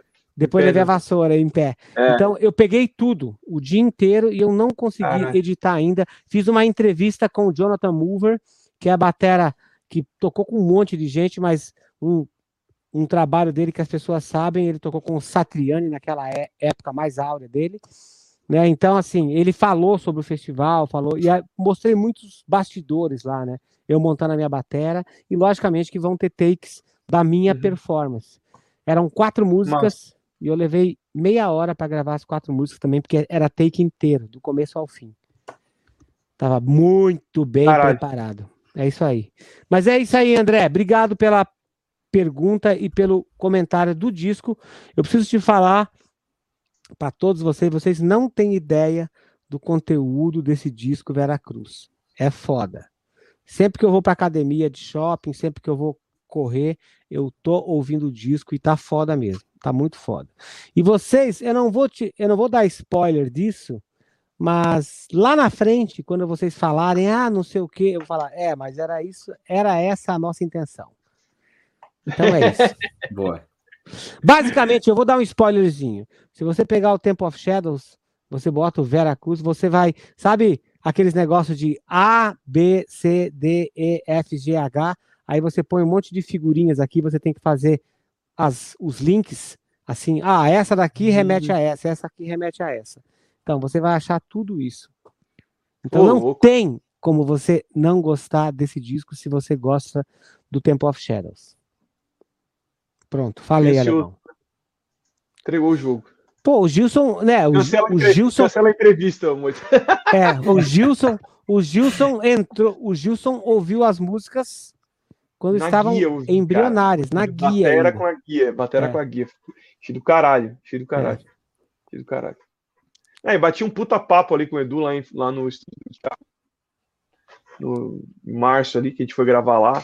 Ele prestou violão pra gente gravar também. Putz, Abuso de estrutura, isso aí. Mas vamos fazer de conta que a gente tem um convidado aqui, vamos falar com ele. É, exatamente. vamos lá. Fica à vontade, não quer atrapalhar. Não quer atrapalhar. Ó, Silvio, Silvio Santos pobre, cara. Esses, esses nick da galera. que tal o conceitual do Reason of Your Conviction? Ah, é uma boa. O conceitual é uma playlist que tem no Heavy Talk que é explicando o conceito de álbuns, né? A gente fez com os dois primeiros do Avantasia, com os quatro do Soul Spell, e teve também com o Temple of Shadows, que bombou pra caralho e tal. O Edu viu o conceitual do Temple of Shadows e me chamou no WhatsApp, elogiou e tal, falou assim, pô, cara, o Veracruz vai ser conceitual. Eu disse, eu sei, tô esperando sair para fazer. então, ainda esse mês, agora de maio, nós vamos ter também um conceitual. O próximo conceitual programado é o do Veracruz que vai ser feito. Nossa. Mas o do Reasonville Conviction também é, é algo interessante de se fazer, cara. Não, o, o, ó, só uma coisa. O Moita jamais iria fazer o conceitual da banda Angar do disco The Reason of Your Conviction, que teve um dos encartes mais fodas da, da história do metal nacional. Eu vou mostrar isso para vocês agora. Só que, o, só que o, o Moita não pode fazer isso porque o Angar é uma banda gaúcha e o Moita não apoia as bandas gaúchas. Espera aí que, que eu vou mostrar. mentira! eu fui a, eu fui a Brusque cobrir a, a gravação do vídeo dos caras com temperatura negativa para ouvir essa, esse despalpério aqui. Que absurdo. Protestei aqui enquanto o Aquiles não estava. Ó, eu vou... Peguei até a versão japonesa, que é mais foda ainda. Ó, olha esse encarte aqui, ó. O encarte vem até aqui, né? Ele tá aqui no centro assim, ó. E aí você acha que é isso. E não, você abre aqui pro lado, ó. Ele tem tipo um posterzinho de shopping aqui da banda. Olha que Nossa. foda. Dentro do encarte normal, que é o livreto. Esse disco aqui, bicho, a gente demorou de 2004. É, já tinha músicas prontas em 2004. A gente gravou a demo em 2005, em janeiro. E aí ele ficou pronto em 2007. Então foram no mínimo dois anos trabalhando essas caralho, músicas, o conceito. Esse disco aqui, ele é muito foda. Pena que as pessoas só vão se dar conta disso depois que a gente tiver morrido. Cara, olha só o The Reason, porra, mas que foda esse disco. Olha, olha as letras, olha, olha as ideias que tem aqui. É, mas é apenas uma banda gaúcha. Mas quantos shows do Hangar você já me viu lá, Kiris, para falar uma coisa dessas cara, da minha pessoa? Cara, eu vi o Moita em todos os shows do Hangar de braço cruzado, assim, ó. Que assim. mentira! Que mentira! que mentira! Tô só brincando, eu tenho, cara. Eu tenho vídeos que provam o contrário. Cara, o Moita apoia a cena pra caralho, sempre apoiou as bandas lá dos Pampas, né? Pô, o Moita ia nos shows do Hangar na, na época que nem era o Eduardo Baldo na batera ainda, do Ibria. Eu, ia, eu sou tão velho assim? É, era o. Como que era o nome do cara que, que era antes lá do, lá do Baldo? É, Sávio fal... Sordi. O Sávio, é, então. Me lembro daquele show que a gente fez lá na Croco. Aqui tava, que a gente, que a gente tocou, que a gente fez a tour do, do, do Infallible. Depois, cara, me, eu me lembro de outros shows. Ó, cara, eu você... lembro, eu fui no Metal Christmas, eu lembro. Uhum. Lembra que teve no, no Manara, um negócio ah, desse tamanho, assim? Isso é muito legal, ó. Pra galera do meu canal, do meu curso, eu tenho cenas desses shows que, ah, que, que foda. que vai entrar no meu canal e entrou, vai entrar entre hoje e amanhã, assim, porque tem esse show, tem a gente no backstage, tem a gente dentro do ônibus, e é muito legal que aparecem algumas cenas do André Matos, assim, no aniversário do Martinez, que foi é, celebrado em Curitiba. Muito legal. Então, isso aí vai estar lá no meu canal. E eu consegui é, também uma coisa que as pessoas me pedem muito, que é o show do hangar no Centro Cultural Vergueiro. E eu co consegui, como eu tinha isso num DVD, eu tinha a The Reason of Your Conviction já pré-mixada com os cortes de vídeo pronto, tava num DVD, tinha essa e tinha a One More Chance. Só que, cara, eu não sei como, né? Quer dizer, eu, eu, imagino que seja porque o DVD tem 12 anos, né? Tem 13 anos, que ele foi feito em 2008. E aí eu pedi para digitalizarem isso. E aí ele ele pegou só o começo da Reason e o final da One, One More Chance. Mas ficou legal pra caralho. Vai dar pra vocês terem uma ideia do que, que seria esse show se ele tivesse sido, sido lançado. É isso aí, Gilson. Segue. Henrique Gaspar, contribuição de shopping. Boa noite, galera. Boa. Valeu, Henrique. Obrigado. Ó, ele, ele é membro, ó. Ele tem ali, ó. É, member, tem um o, si, ali. o sinalzinho de membro de shopping. O Festinha do Coelho mandou dois contos. Só vem aqueles. Moita, por que o apelido Moita? Cara, essa é a pergunta que eu mais respondi na minha vida. Então, aqui eu vou dar a resposta verdadeira, porque sempre que me perguntam isso, eu invento uma história diferente porque eu cansei de responder sempre a mesma coisa, então eu sempre minto e, e, crio uma história de origem. Mas hoje eu vou falar a real, quem tiver aqui vai ficar sabendo. Todas as outras versões que eu dou no meu Instagram lá é mentira, tá? É, o meu cabelo, quando tava começando a crescer, ele crescia para os lados, parecia uma moita, simples assim. Aí com o tempo ele começou a crescer mais e desceu, entendeu? É, é isso. É menos do que as pessoas conspiram. É isso aí. Ó, aqui agora a perguntinha da, da melhor banda da, do meu estúdio, As the Palaces Burn. Minha banda mandou cincão. Não fui eu, alguém da banda mandou. O Moita faz um trabalho notável pela música. Moita, que música, álbum e banda que te fisgou para o metal? Uh, as, the as, as, the Palaces Burning, que em português quer dizer pega fogo quem garal. Uh... Boa. Cara, Cara, desculpa, eu tô olhando aqui para baixo, mas é porque eu tô eu tô olhando o encarte ainda, cara. Esse encarte é muito foda, desculpa aí.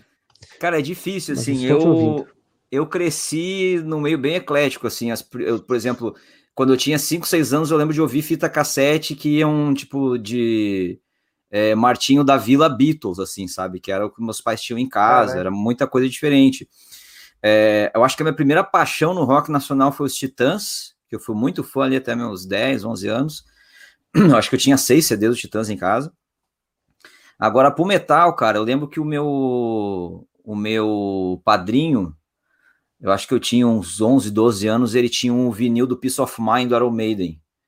E aí eu lembro a primeira, porque assim, como eu ouvia rock, eu já ouvia Guns N' Roses, né? Tipo, adorava Guns e tal. Conhecia um pouco da cena grunge. Eu sou apaixonado por Alice in Chains até hoje. Mas é, metal eu, não, eu tinha um certo preconceito mesmo sendo do rock naquela época, que metal na minha cabeça era tudo guitarria e tal. Então uhum. Iron Maiden eu nunca tinha ouvido, eu conhecia só as capas, né, do Ed. E aí meu tio, que era fã de Iron, fui passar uma semana na casa dele, né, meu tio que também é meu padrinho, e ele tinha esse Peace of Mind, ele colocou, eu lembro que ele colocou o lado B, e a primeira música do lado B era Revelations, que até hoje acabou sendo minha música favorita do Iron, não sei se porque eu me identifiquei com a música ou se, porque foi a primeira. E daí eu falei, porra, cara, que, que troço maneiro, né? Totalmente diferente do que eu esperava, assim. E aí eu fui atrás das outras bandas, Megadeth, Metallica, essas clássicas. Na minha adolescência teve a explosão do new metal no mundo, né? Então eu passei a ouvir Korn, Slipknot, e aí gostei de um lance mais brutal, que antes aquela gritaria eu não gostava tanto. Mas foi por aí, cara. Foi, foi mais ou menos por. Acho que quase todo mundo começa por Iron, né? Black Sabbath, essas paradas assim. Uhum. Excelente. Vamos, vamos, em frente. Gustavo de Oliveira Cincão. Moita, o quanto o André ajudou a alavancar o seu canal? André Matos. Ah, muito, né, cara? As pessoas perguntam assim, cara, por que, que o André se abria tanto para falar contigo nas entrevistas? É, eu tenho a tentação de criar uma história muito bonita, mas a verdade é que eu não faço a menor ideia. Ele simplesmente foi com a minha cara, eu acho, não sei. É... Não, eu, cara, eu acho que é assim. Você pode ver, Moita, a, a, consideração que eu tenho por você, que sempre quando você me pede para fazer entrevista tal, eu sempre dou um jeito de fazer. Tanto que essa entrevista aqui, ele me pediu para o canal dele. Eu falei, cara, uhum. a gente não está fazendo entrevistas fora do nosso canal, mas se você quiser, você é mais que convidado para vir para cá. Nossa, eu que lembro... bonito. Tomou o canal dele de nosso. Ué, mas é nosso. É nosso. a gente criou. Então, e aí a gente. Eu me lembro assim que assim, você, você é um cara que, que você vem com a pauta pronta, você sabe o que, que você está falando, e você faz por um bem maior. Você não quer achar um momento para usar aquilo ali como, ah, isso aqui vai ser um chamariz bom e as pessoas podem interpretar errado, então eu vou usar isso aqui como isca, né? Você, você e você é um cara que você não tenta ficar, você nunca fez pergunta indecente. Então, cara, por, por isso, isso é uma coisa que você conquistou. E eu conhecendo um pouco o, o André pelos shows que a gente fez junto, eu imagino que foi exatamente por causa disso, porque sabia que ele podia confiar em você. Muito obrigado, cara. Já fica aqui, já que você não está dando entrevista fora, eu queria fazer uma entrevista com você com pauta. Fica o convite para eu te entrevistar para uma entrevista para você colocar no seu canal, já que não pode botar lá. Não, faz a entrevista e a gente põe nos dois. Tá bom, então tá combinado. Vamos desenrolar isso também. aí. Tá, Boa. ótimo. Mas então, cara, o André, assim, eu, eu fui entrevistando ele, a minha primeira entrevista foi em 2010, e a partir daí, cara, eu entrevistei o André praticamente uma vez por ano até 2014, 2015. E nisso a gente ficou quatro anos sem se encontrar. Né? Ele foi morar na Suécia, fez menos shows aqui, eu virei pai, toda aquela situação. E aí a gente se reencontrou no show do Soulspell, de gravação do DVD, lá em Lençóis Paulista. A gente fez uma viagem de três horas na mesma van. E na minha cabeça o André nem me reconhecer, né, daquele tempo todo. Eu tinha recém feito um documentário para o meu canal sobre a vida dele, né, que era o Heavy Talk Legacy, e aí ele me apresentou a empresária dele e falou: esse aqui é o cara que fez aquele vídeo da minha vida e tal, não sei o quê. E aí a gente sentou do lado do outro e a gente ficou três horas na estrada conversando, assim. E foi muito louco, né, cara? Porque lá em 2006, eu acho, 2005 foi o primeiro show de Xamã, o cara era, puta, meu maior ídolo na música e trocando ideia de brother, assim, agora. É, o André, e, e assim, muitas pessoas vieram falar para mim de coisas que o André falou de mim para ela sem eu estar presente que é, para mim, uma elogio que alguém pode receber, né? Que é quando alguém fala bem de você pelas suas costas. Assim uhum. como falar mal pelas costas do muito, falar bem pelas costas agrada muito. E então, assim, e esse dia do, do da gravação do, do, DVD do Soulspell foi onde teve a nossa entrevista mais bem sucedida, né? Que foi ali no, depois do show no camarim, é, uma entrevista que ele brinca pra caramba, faz um monte de piada e tal.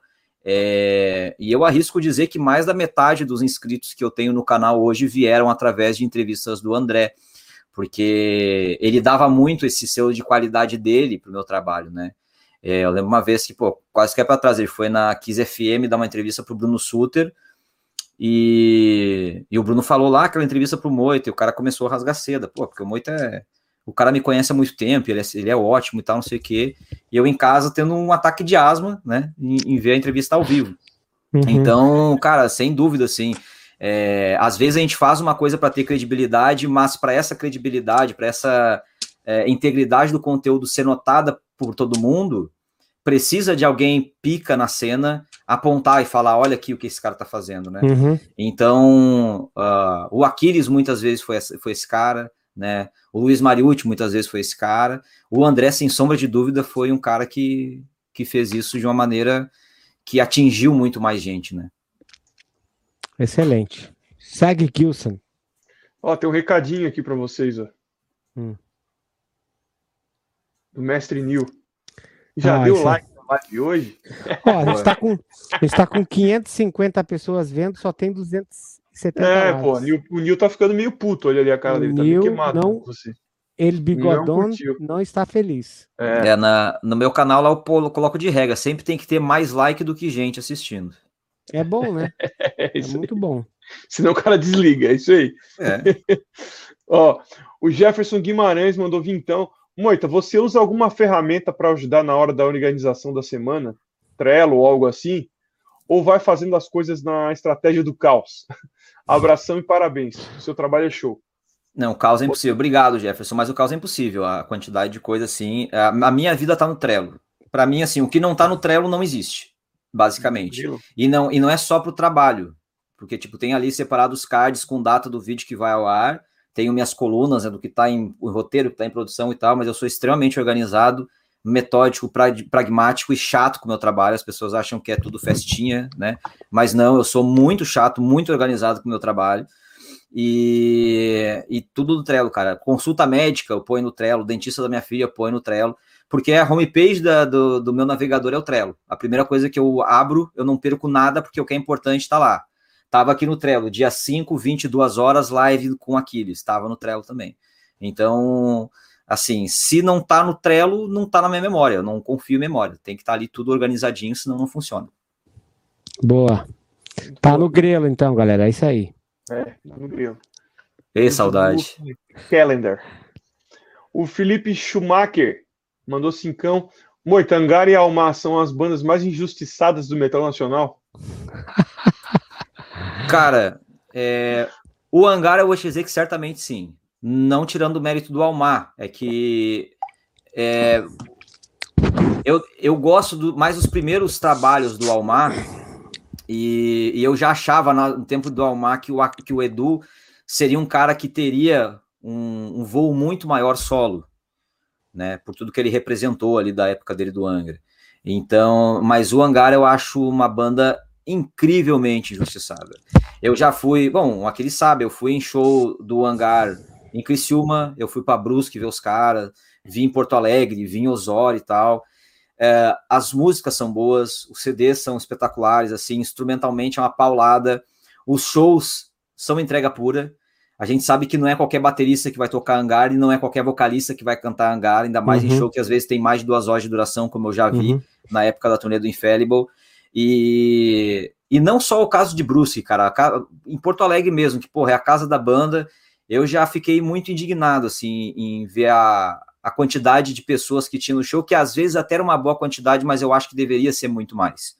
Para mim, o Hangar tem a, a qualidade que precisa para ser uma das bandas que tem ali o público de Angra, Xamã, né, ou a própria Sepultura quando faz shows no Brasil. Eu acho o Hangar muito injustiçado. Cara, você tava naquele último show que a gente fez, né? Que possivelmente seja o último show que a banda Hangar já fez em Porto Do Alegre. festival aquele Metal RS e tal? É, aham, é. Sim, eu tava, eu tava. Você quer, quer saber a verdade de quanto foi que o Hangar embolsou naquele dia? Nem ideia, mas imagino que o salário, ó... Foi 1.400, 1.453 reais. Quando um custo do show, o custo para eu pagar a banda, porque eu eu contratei a própria banda, eu pagava a banda, a equipe e tal, e mais a gasolina, mais hotel. Em Porto Alegre até que foi mais tranquilo, porque todo mundo tinha casa e tinha onde ficar, então foi só a equipe que ficou em hotel. mas o custo do show era R$ 4.500. Então, saiu do meu rabo R$ mil reais naquela noite em Porto Alegre, e é uma coisa assim que eu não entendo. Com aquele palco que a gente levou, com aquele set list, e principalmente com a qualidade do que a banda entregava. Meu, show do hangar é brutal, bicho. Porque a gente ensaia pra caralho, ninguém sobe naquele palco comigo se não, se não tiver no mesmo nível. E eu sei que todos os shows, cara, do hangar, eu não me preocupo em olhar antes para ver se todo mundo tocou bem, porque eu sei que vai estar tá tudo muito bem tocado, porque a exigência era brutal. Então, infelizmente, quem não viu isso aqui sendo tocado ao vivo, nunca mais vai ver, porque eu cansei do metal no Brasil. Eu prefiro fazer cover do Angra, porque a gente ganha muito mais dinheiro. Eu e o alemão, a gente faz cover do Angra e não tem nenhum problema. Só que quando a gente faz cover do Angra, a gente toca como era o Angra. E vou dar um depoimento desse dia aí, cara, porque eu acho importante falar assim, as pessoas às vezes acham que, ah, porque, porra, seu moito é muito fácil, porque fica amigo de, de todo mundo das bandas e tal, não sei o quê. Cara, imprensa, principalmente quando quer entrevistar a banda, é a primeira a chegar no show e a última é. a sair. Uhum. Porque quando a gente vai entrevistar alguém, meu, é depois que a é tipo banda tipo atender todos os fãs. É né? isso aí. Esse e dia a gente aí, sempre cara... faz e a, e, a, e a, gente sempre faz, sempre fazia isso, né? Você sim, sabe disso. Sim. E esse Nunca. dia aí, cara, a gente acabou o show na opinião e começou a desmontar palco e, e atenderam todo mundo. Eu fui pegando depoimento de um aqui, um ali e tal. Mas para chegar no Aquiles, né, que é obviamente onde a galera vai mais em cima para autógrafo, foto, não sei o que, meu, já era mais de uma da manhã. E normalmente, e como eu moro a uma hora e meia de Porto Alegre, eu e o John, a gente voltava mais uma hora e meia de estrada ainda depois do show, a gente já suado, acabado, cansado, com fome e tudo mais. E esse show, cara, uh, depois que acabou e teve a entrevista, estava a gente pronto para ir embora, cansado pra caralho. O aquele saiu lá do camarim, com uma caixa de pizza. Eu até fiz uma piada com o John, disse, porra, bem que a gente podia conseguir uma pizza dessa se sobrou algum no camarim, né? E ele veio, e a pizza ele pegou pra gente, que ficou ah, lá até o final. E o cara chegou assim, ó, para vocês aí e tal. Não, a pizza calabresa, enorme, a gente não deu conta de comer. Meu, a gente saiu feliz igual dois pintos no lixo. Chegamos no carro, eu tinha um, um, canivete que eu sempre guardo na porta do carro, já passamos ali e voltamos com outra vibe pra estrada, assim. É. Cara, finalmente, né, as bandas, é, alguém valoriza a imprensa, cara, pelo amor Não, de Deus. Eu sabia disso, eu sabia disso e por isso que eu falei, bom, se tem pizza aqui, vão dar para os caras, porque eles vão ter que voltar, via, viajar, né? É sempre bom, é sempre bom poder ajudar as pessoas. Vamos, Gilson. Henrique Hag Ribac, cinquentão, muito obrigado. Salve Moita, tô curtindo a tua participação na TV Maldita. Qual o teu critério de escolha de bandas e ou artistas para entrevistas? Grande abraço. Você cobra, Moita, as bandas Não. menores assim para ter uma visibilidade? Não. Eu tenho a política de não cobrar de artista.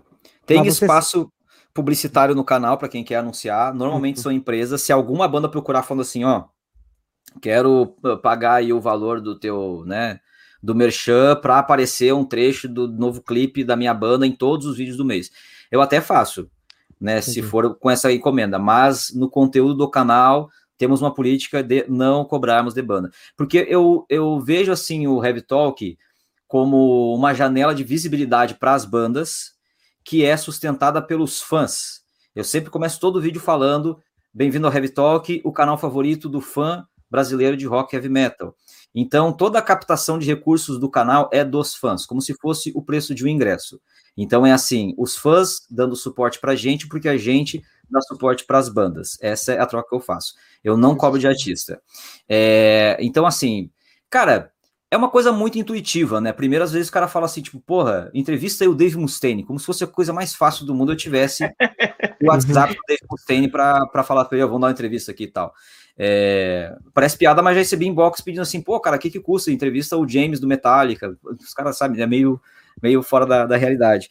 Uhum. Mas, cara, é, tem muito a ver com oportunidade, né? Tipo, ah, entrevista, eu queria entrevistar tal banda. Beleza, mas tem que ter o show dessa banda, ela tá perto de mim, eles toparem fazer entrevista. Então é meio que assim, oportunidade, eu gostar do artista, conhecer, às vezes vem tocar uma banda em Porto Alegre e eu não tô familiarizado com o som da banda, nem conheço direito, não sabia que daria uma boa pauta, né? Então, assim, eu tento ver no meu gosto, eu, eu promovo tudo aquilo que eu acho bom E dentro daquilo que eu acho bom, onde há oportunidade de fazer entrevista, a gente marca e faz. Mais simples do que parece. Uhum. Vamos lá, Kenson.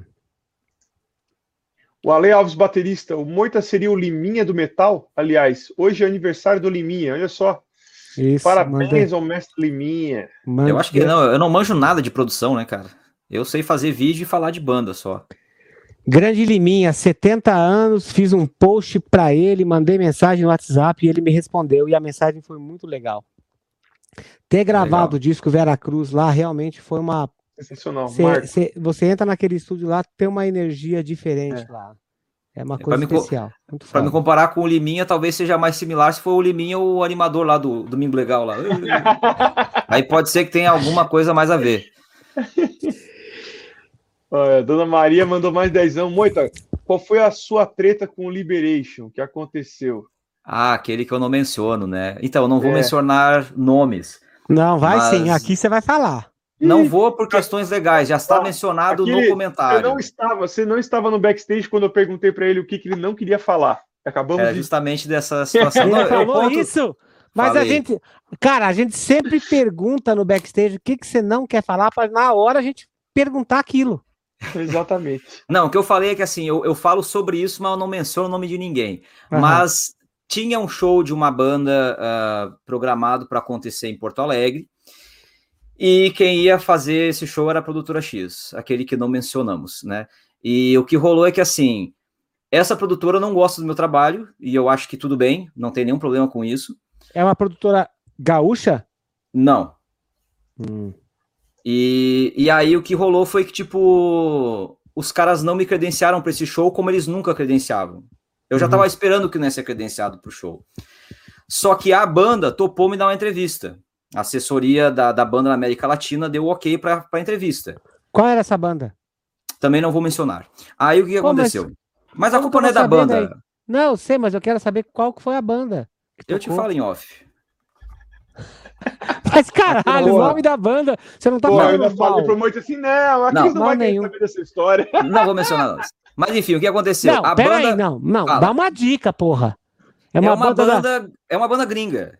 Mas é da Escócia, é, é da uma banda europeia. Uma banda europeia. A... é da Alemanha? Não, é uma banda europeia que não é da Alemanha, essa é a dica. E Aí tem... o que aconteceu? Tá, e ah. tem, tem mulher vocalista? Tem. Tem? Já deu dica Aí. demais, chega. Né, Pronto, já sei quem é então. Aí o que, que é... Aí eu... Errou! Errou. É, então. Não, depois eu te falo. Depois eu te falo tudo certinho. Mas enfim, o que importa é o caso, é que a banda tanto faz, a banda não tem nada a ver com a história. A banda topou da entrevista e a produtora não queria me credenciar para o evento porque os caras não gostam do meu trabalho, isso ficou muito claro.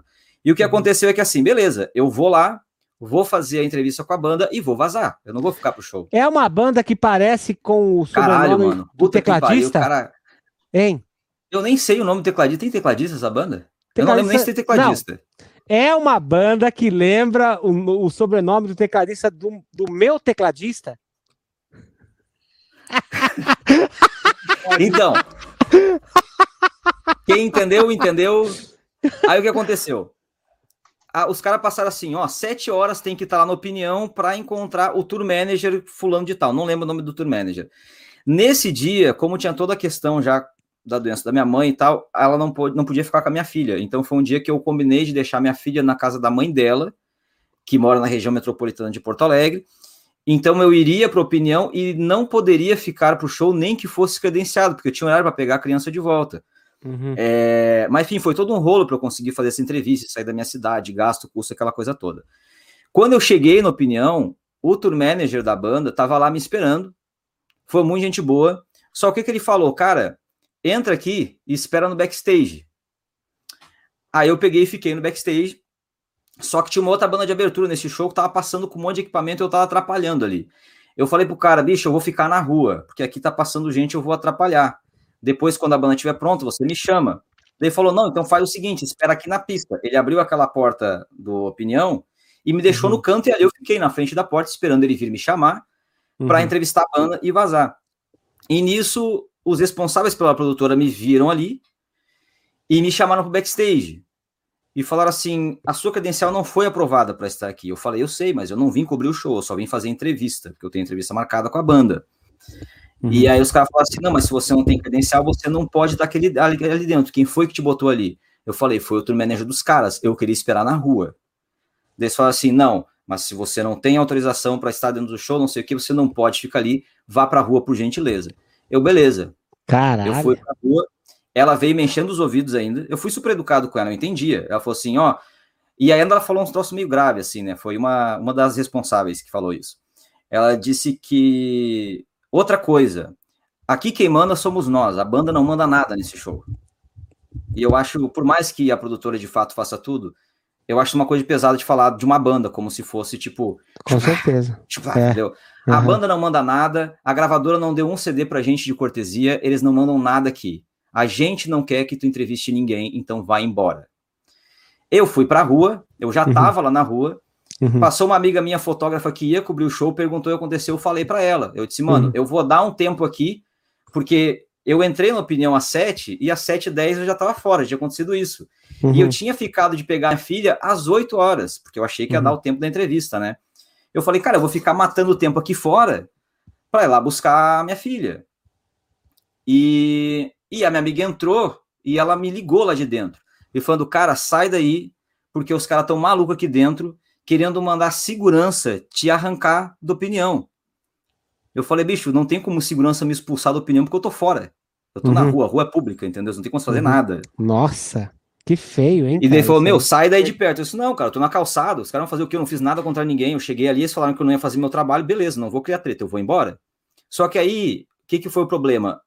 O outro responsável pelo show que tava lá, da produção, veio me afrontar na rua já. Eu não tava mais indo ambiente. O cara parou o que ele tava fazendo lá dentro para vir me xingar na rua e me chamou de inúmeras coisas, disse que eu era desonesto, que eu tentava entrar em show pela porta de trás, que eu tentava dar uma de malandro para assistir show de graça como se eu tivesse um canal para isso, saca? Uhum. E começou a falar, eu disse, cara, eu não entrei em show de ninguém por porta de trás e pagando de malandro. Ele falou assim, ah, mas você entrou por onde? Eu falei, cara, eu entrei por aqui porque foi por onde o True Manager me levou para fazer a entrevista com a banda, eu não ia ficar no show. Porque eu acho antiético, né? não ser, não ter ingresso, não ser convidado, não estar tá credenciado a assistir o show. Não, de jeito nenhum, nunca fiz isso uhum. na minha vida. E aí eu sei que deu toda uma treta, o cara começou a vir para cima de mim. Achei que ia me agredir, mas felizmente não aconteceu, porque era bem maior que eu, não que isso seja muito difícil. Que horror. E aí o cara ficou me chamando de um monte de coisas, que eu era um merda, que eu era um bosta, mandou tomar no cu, sabe? Me chamou de filho da puta pra baixo, ficou, tipo, e tinha gente na rua, então foi uma situação muito e humilhante. As pessoas vendo isso. Cara, foi naquela porta lateral da opinião, então a fila tava lá pra frente, mas ainda assim uhum. tinha algumas pessoas vendo, né? Aham. E eu voltei para casa, tipo, exaltado. O que, que eu vou fazer? Eu disse, cara, eu teria ficado na minha se fosse só um lance assim, ó, a gente não quer que faça, vá embora. Mas eu tava na rua e o cara foi me afrontar lá e ele falou uhum. um monte de mentira. É, eu fiz um vídeo explicando tudo o que aconteceu na época. Esse uhum. vídeo, em 10 horas, atingiu 30 mil visualizações e uhum. começou a circular essa história em grupos é da imprensa. Eu do YouTube. é. E começou a pipocar essa história em grupos da, de imprensa de metal de outros estados eu recebi uma enxurrada de mensagens de apoio de outros produtores, de outras pessoas da imprensa, de assessores de imprensa falando: ó, oh, no meu show você sempre vai ter carta branca, seu trabalho é bom, foi injusto que aconteceu, ah, Cara, eu não fiz nenhum levante de nada. As pessoas que assistiram aquilo, elas espontaneamente começaram a atacar eles nas redes sociais. Falando assim, cara, o Moita é um cara que não faz isso, foi injusto que vocês fizeram. E eles começaram a reverter essa história mentindo pra galera dizendo, ah, porque o inglês dele é porco, porque o trabalho dele é ruim, porque ele fica fazendo as coisas para tentar entrar de graça no lugar, que ele fica entrando de penetra em show, coisa que eu nunca fiz. Que horror, cara. E aí o assessor de imprensa dessa da produtora, que é um cara gente boa, me ligou para tentar botar areia na, né, na, na, fogueira assim, apagar essa história. O cara me deu razão, falou, cara, mas é que assim, tem gente ameaçando os caras, né, na, na, porque realmente repercutiu muito. Na integridade física, ameaçando a família do cara e blá blá blá blá. Eu falei, não, beleza, eu apago o vídeo então. Mas, cara, eu não quero mais que esses caras falem de mim. É isso. Eu não vou mais, eu nunca mais vou pedir credenciamento para nenhum evento deles, mas eu não quero que eles falem mais nada de mim, porque tudo que eles falaram foram mentiras. Uhum. Entendeu? Eles podem falar que não gostam do meu trabalho, eles podem falar que não gostam de mim, eles podem falar o que eles quiserem, só não podem inventar. Porque gosto é uma coisa pessoal, sabe? Se alguém não gosta do meu trabalho, tudo bem, tem gente que não vai gostar mesmo. Mas agora ficar mentindo que o meu trabalho é para fazer isso ou isso ou aquilo, inventando coisa que não aconteceu, aí também eu não aceito. E aí botou uma pá de cal nessa história. E, cara, no fim, assim, por causa da repercussão, eu recebi muito apoio, abriu mais portas do que fechou para mim. Na verdade, não fechou nenhuma, fechou só essa que já estava fechada. Eu achei muito engraçado que uma das ameaças que ele fez, assim, é: em evento da minha produtora, você não vai ser credenciado nunca mais. E eu respondi, mas eu nunca fui. Então, uhum. não tô perdendo nada, né? É, e aí foi essa história, cara, mas no fim, foi em uma noite eu ganhei 5 mil inscritos e 90 novos membros. Então eu não vou reclamar também. Não foi para isso que eu fiz o vídeo, eu fiz um vídeo uhum. porque eu tava muito mal com a história. E tudo bem, passou, deixa para trás e mais tem Deus para dar que o diabo para tirar, eu acho. É isso aí, muito bom. É bom para eles aprenderem. É isso aí. eu falei para você que a gente não ia falar desse assunto. É, muito obrigado. É, vocês não me falaram nada. Quer dizer, o Gilson, o Gilson nesse meio tempo mandou um WhatsApp para assim, ó, fala oh, do assunto é, tal. É, ah, é. tá bom. Na verdade, entendi. fui eu que fiz aquele superchat ali escondido. Foi um fake. Xfears mandou vintão, boa noite, galera. O canal está massa. Muito seu trabalho é fera, parabéns. Novo single do Xfears aqui. Olha, o cara fazendo jabá por 20 jabá, é. Olha aí. Tá certo. Novo clipe Pode da ir. banda dele aí, ó. Novo clipe, nosso canal, bababá, deem força, tá na tela aí. Valeu, Xfears. Aqui, no, aqui pode tudo. Pagou aí, você pode É uma tudo. festa, é isso aí. Rafael Sinqueira, Cincão, não bastasse o público não ajudar, o profissionalismo da cena é muito decepcionante. Pois é, Rafael Siqueira, gauchão é, aí, ó. Eu vou, vou aproveitar para emendar o mote da nossa entrevista aqui. Né?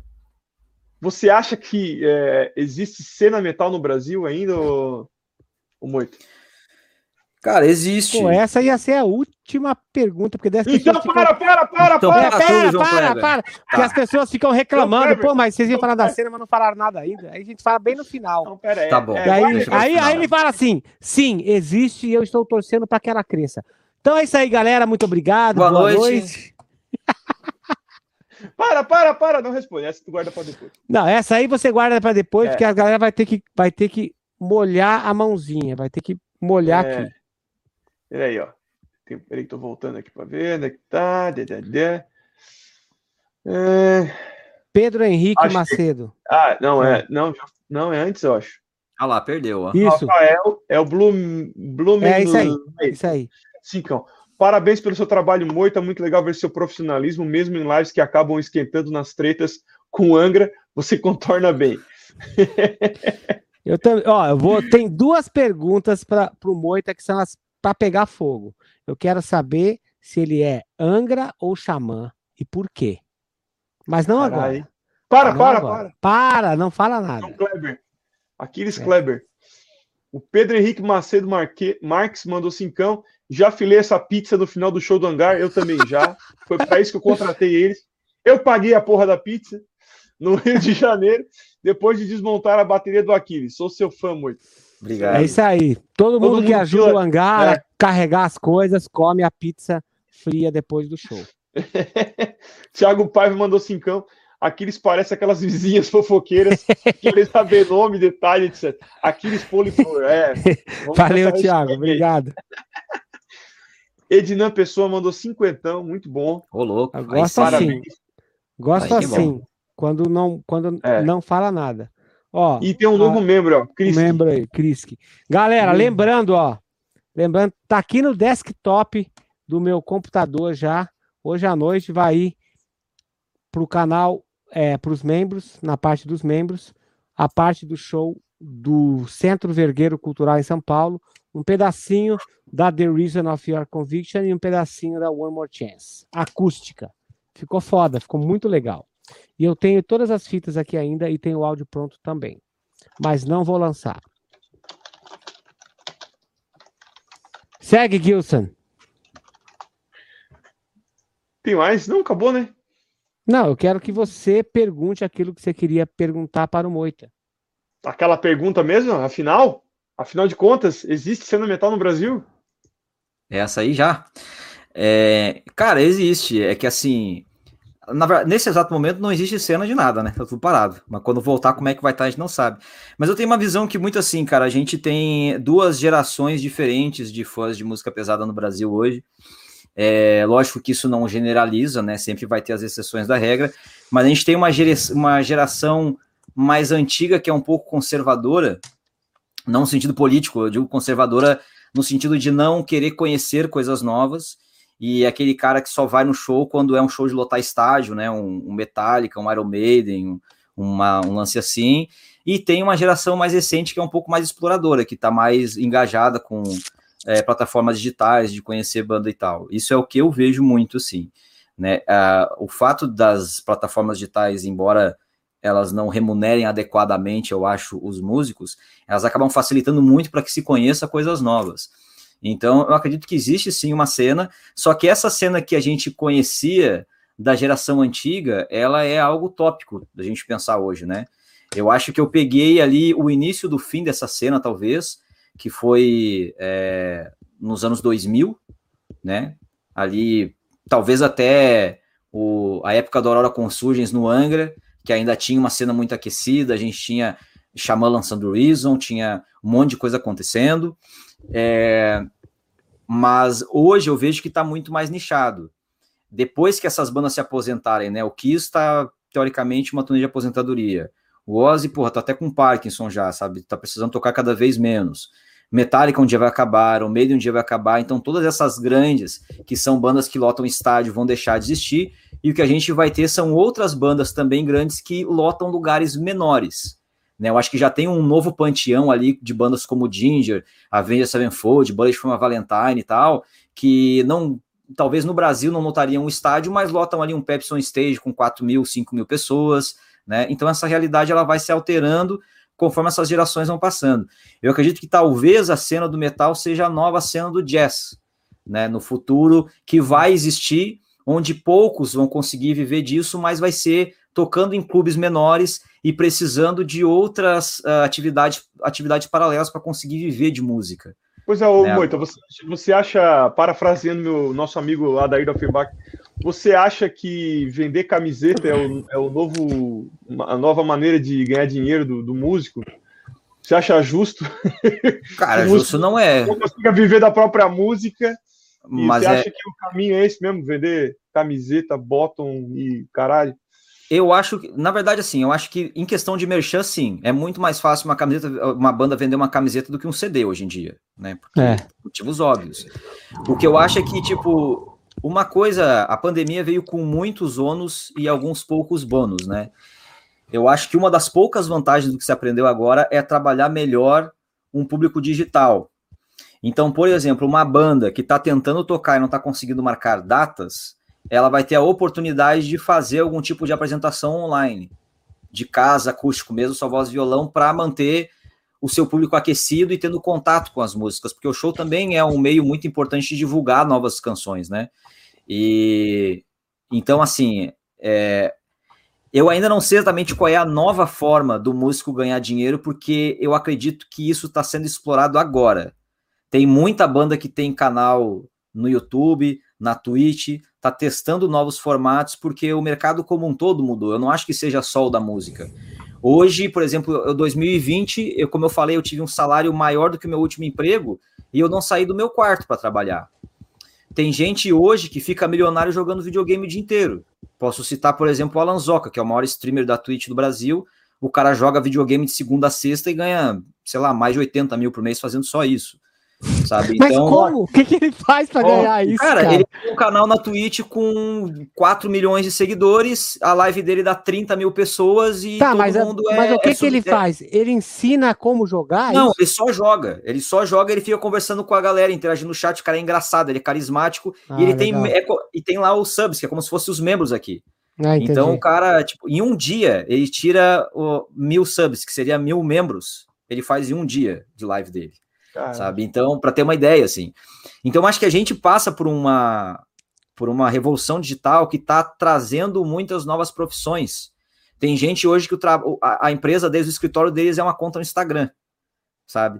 Então uhum. é, é, muito difícil de falar assim qual vai ser a nova forma de ganhar dinheiro do músico, porque pode ser que esteja em um desses formatos ainda não descobertos.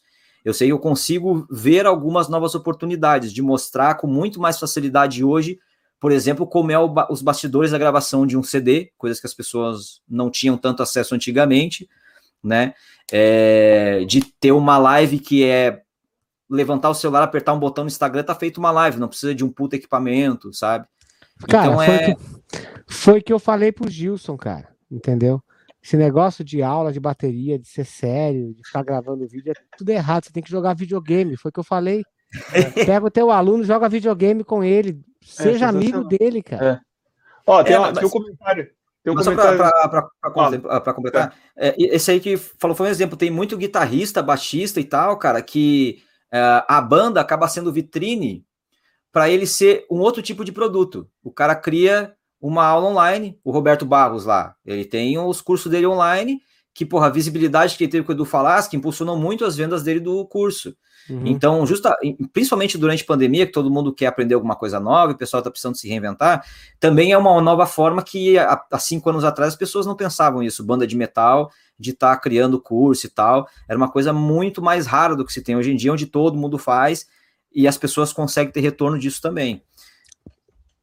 Ó, oh, muito, eu quero saber, engatando na, nesse seu papo aí, quero que você comente aqui o comentário da Gislaiara, cinco reais. Tem gente falando que no Brasil não tem público, existe 212 milhões de brasileiros. Falar que não tem público é sacanagem. Vejo é pouco investimento bom em marketing. O que, você acha desse comentário dela? Eu acho que é, é parcialmente real, porque assim, a gente tem 212 milhões de brasileiros, mas espalhados em um território que é enorme, né? Não é como se fosse tipo 200 milhões de pessoas em um país do tamanho do Uruguai. Nem caberia. Teria mais quatro pessoas aqui montadas nas minhas costas, se fosse essa a realidade. então, assim, esse público está muito espalhado. É muito também de conseguir concentrar essa galera, né? Tipo, são 212 milhões de brasileiros. Beleza, vamos supor que 10 milhões. É, vamos supor que 10 milhões chutando alto sejam fãs de metal. 10, 5 milhões, sei lá essa galera está espalhada em diversos estados, então não é uma coisa tão simples assim, né? Só que sem sombra de dúvida, a falta de investimento em marketing, em, principalmente na, na era das redes sociais, não estar presente é uma coisa que afasta muito as pessoas, né? Fale sobre é... isso. Aquiles que viaja milhões de quilômetros com seu ônibus para chegar nas cidades mais longínquas, onde não tem nem chuveiro de água quente, nem uma Coca-Cola gelada, para poder fazer um show de metal, né, Aquiles? Fale sobre estrutura. Cara, a gente foi para lugares que nunca tinha tido um show daqueles que, é, que a gente fez, tanto com hangar, tanto. Meu, a gente ia de, de ônibus para o Nordeste. Ônibus para o Nordeste. Sem ar-condicionado. E não, para tocar em capitais. Né? Exatamente, é. Quando eu falava para pessoa assim, ó, não, esse é o valor fechado. Ele falou, tá, mas e as passagens? Não tem passagem, a gente vai de de ônibus e você vai estar tá pagando um pouco do um pouquinho aí do diesel para a gente chegar até aí. Só que a gente deveria ter co contabilizado os pneus também, que estouraram quatro. Quatro pneus novos, fosse o lucro da tour. Oito pau. Vivendo e aprendendo, né? É. Ai, meus. Mas Deus. é, cara, a estrutura também tá falta, né? Por causa da demanda, cara. Tipo, é, um show aí de um, de um sertanejo que, porra, lota rodeio e Vila Mix, não sei o que, os caras têm grana para bancar em puta palco, com estrutura foda e os caralho, porque vai ter retorno disso na bilheteria, os caras vão ganhar dinheiro. É, eu acho que uma produção de metal ela tem que ser o mais profissional possível dentro das condições que se pode atingir. Infelizmente, às vezes não é o que acontece. É isso aí. Silvio Santos, pobre, mas oi, mandou dois, Pô, Silvio, é, eu ia dizer, Silvio Santos mandar dois reais, mas ele é o pobre. Um aviãozinho de dois reais. Como anda a meta de membros para 2021? Mas oi! Cara, então, a gente terminou 2020 muito bem, mas esse primeiro quadrimestre aí, não sei se por causa da crise ou o que que rolou, teve uma queda bem brusca, assim. Hoje a gente tem menos membros do que tinha quando virou o ano, né? Teve, eu tô assim, lutando para ficar patinando, para entrar novos membros, porque tá saindo muito. Então tem mais de 600 pessoas que estão assistindo aqui, vocês fazem a gentileza, se inscrevam no Heavy Talk e vira membro lá, que é menos de R$ reais para ser membro, tá? Quem fizer a assinatura de R$ 7,99 é imediato, tá? Virou membro num segundo, no próximo tem acesso a cinco DVDs na íntegra lá, todos Aí. maravilhosos. Um monte de conteúdo bacana para quem é membro. Então, por favor, quem puder, cara, eu sempre faço esse apelo que já é um valor baixo para ser acessível para todo mundo poder participar. É R$ 2,99 por mês lá para ser membro, né? Mas é isso, cara, estamos correndo atrás ainda. É, fechamos abril sem bater a meta de março, infelizmente. A ideia é, era fechar 2021 com 850 membros. Estamos agora em 610. Não sei se vai Deixa ser possível, mas vamos lutar para isso. Deixa eu te falar uma coisa aí, Boito. Olha só, eu tô com o meu, o meu canalzinho de shopping para membros há menos de 40 dias e eu tenho 38 vídeos. Tá bom, né? Tá ótimo. Pelo amor de Deus, tá e sensacional. São, e são vídeos só de fato, tipo, só só só coisinhas de shopping que as pessoas não viram, né? Tem muita coisa das turnês do começo da minha carreira lá do Angra, tem algumas coisas dos meus Blu-rays oficiais, tem também umas coisas legais que são as, a, as, as músicas só com o som da batera, né? Que como a maior parte do público aqui é baterista, tem coisa de passagem de som do Angra, tem o show do hangar do Blackjack, que os que o Kiko e o Rafael foram me ver tocar para eu entrar na banda. Então tem muita coisa que nunca foi vista, galera. 38 vídeos. E hoje vou Animal. postar mais dois. Show. Vira membro aqui também. Isso aí. Ó, o Renato Teixeira mandou cincão muita. O que você acha dos DVDs do Angra? Mas antes disso. É. Para, para, para, para, para. Puta merda. Para, para, para, para. Boa. Isso Galera é rápido. Né? Coelhinho é rápido. Boa, Coelhinho é rápido e rasteiro. Isso aí. Quem é que faz essas paradas aí, mano? Vocês têm alguém? Coelhinho. É, você apresentar coelhinho. o Coelhinho, ele é muito é. bom nisso. É. Ah, bom. É. Cara, os DVDs do Angra, eu gosto muito do do, do, do Rebirth, né? Aquele do Via Funchal. E eu achei muito bom esse último do Omni também. Eu não sou muito fã da, daquele outro que do, da época do. Qual foi o álbum? O que tem o Confessório tocando na bateria? O dos 20 anos do Angels Cry. Não lembro de que ano é agora. Acho que foi ali por 2015, talvez, por aí. Não, 2013. É, Essa é 20 anos 2000, do Angels Cry 2013. É, aquele, eu, assim, é o que eu gosto menos, porque, sei lá, eu acho que ficou um pouco estranho. O Leone não era bem da banda ainda, né? Tava nem que entrosando. O Confessório também não tava tão alinhado com os caras, mas o DVD do primeiro lá, aquele com o Edu do Via Funchal e esse último agora do Omni, eu acho muito bons. Inclusive, galera, se vocês não viram ainda, tem no meu canal do YouTube aberto o show da visão da bateria, daquele show do DVD do Angra. Então você ouve tudo que estava acontecendo no palco, você ouve a bateria. Tipo como se fosse um show de verdade, tocado.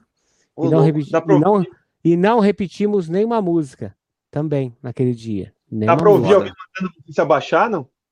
Não, ali ainda. Ah, ali as nuvens eram de algodão ainda. Ah, sim. Na não, verdade não foi. Não, na verdade foi naquele show que começou. Quando tava rolando a In Excelsius, né? E eu entrei no palco antes que. Pô, aquele foi o 17, 18 show. Então a gente não Tava Nossa. aprendendo ainda que hora para entrar, só que o Via Funchal tava cheio. Aí eu entrei um pouco antes e fiquei que nem um cachorro abaixado na bateria, assim. Falei, puta, entrei Ali. muito antes, cara. E aí, cara, a galera começou a gritar meu nome. E aí os caras na mixagem, assim, falando, porra, Denis, não dá para baixar aí, estão gritando o nome do Aquiles, ele não aparece, tá meio estranho. não! Ah, outra coisa que, que ninguém sabe é que eu não vou falar nomes, né? Porque eu sou uma pessoa que eu sou da paz. Fala aí. Aham, é. Aham. É, um, Puxa aí, um, Fala aí o nome. É, um, um dos guitarristas não queria que o meu solo ficasse na timeline do show. Não queria faço botar, ideia de qual deles. Queria, queria botar meu, o meu solo de batera como extra. Eu falei, cara, mas o show da turnê inteira tem esse solo ali, porque eu tinha que ficar conversando, tentando argumentar para o solo de bateria ser parte do show e entrar na parte onde ele tinha sido tocado, entendeu? Falou, não, mas porque é muito chato, e aí pode ser que as pessoas né, percam o interesse pelo, pelo produto. Eu falei, mas se for muito chato, o cara vai pular e vai é. para a próxima faixa, que todas as faixas têm, têm o skip, né? Aí o cara olhou pro. Eu, quase que eu. Quase que eu falo o nome. Ele olhou pro cara assim e falou assim: vai ter skip mesmo nas faixas? Vai. É, mas mesmo assim eu acho que tinha que estar lá, no, lá nos extras. E, cara, todas as cenas que estão nos extras de bastidor, assim, da banda, foi com as minhas câmeras. As mesmas que estão aqui no meu quartinho maldito dentro do baú. Então, isso vai ser tudo de vocês agora, tudo de vocês. Mas se você quer rir, você vai ter que fazer rir também. É isso Boa. aí. Tá, agora vamos lá, vai. Opa. Tem, tem ah. alguns superchats aí, passa rápido aí, e aí vamos para a pergunta final. Falando que ela conhece pequenos, é, como é que é? Cantores pequenos que fazem 25k em live, mas nenhum cantor de rock tá nessa. Valeu, é, hein? É Obrigado. isso aí, para você ver. Gabriel mandou dois contos, tá na hora de criar um metal universitário. aí, Seria bom. Eu, eu topo. É isso aí. É isso aí. Ah! Fechou. Ah, não, tem mais aqui, ó. Não, aqui não apareceu. Tem a Dona Maria, de novo. Pera aí, ah, tô voltando que carregou depois. Dona Maria, Moita, você acha que o André se prejudicou de certa forma por não estar nas redes sociais de forma ativa? Completamente, cara. Eu acho que a gestão da carreira solo dele, assim, foi muito mal assessorada nesse sentido, tanto que, cara, é, aquela entrevista que eu fiz com ele em 2018 bombou muito justamente porque o cara estava sumido há anos, não tinha uma entrevista, não tinha uma notícia dele, né? Quando tinha um show era um aqui, outro ali, sem nenhum tipo de informação. E, e quem foi ali, lógico que a, a turnê de reunião do Xamã foi tudo lotado, porque, porra, foi um troço, né, de outro patamar, assim. Mas eu fui em muitos shows solo do André, e, cara, em 2014 eu fui num show que foi aqui em Torres, é uma praia que fica perto da minha cidade. Cara, o show foi num CTG, né, num Centro de Tradições Graúchas. Era um, um casebre de madeira, cara, e não lotou lá, sabe? Então tinha muito show vazio.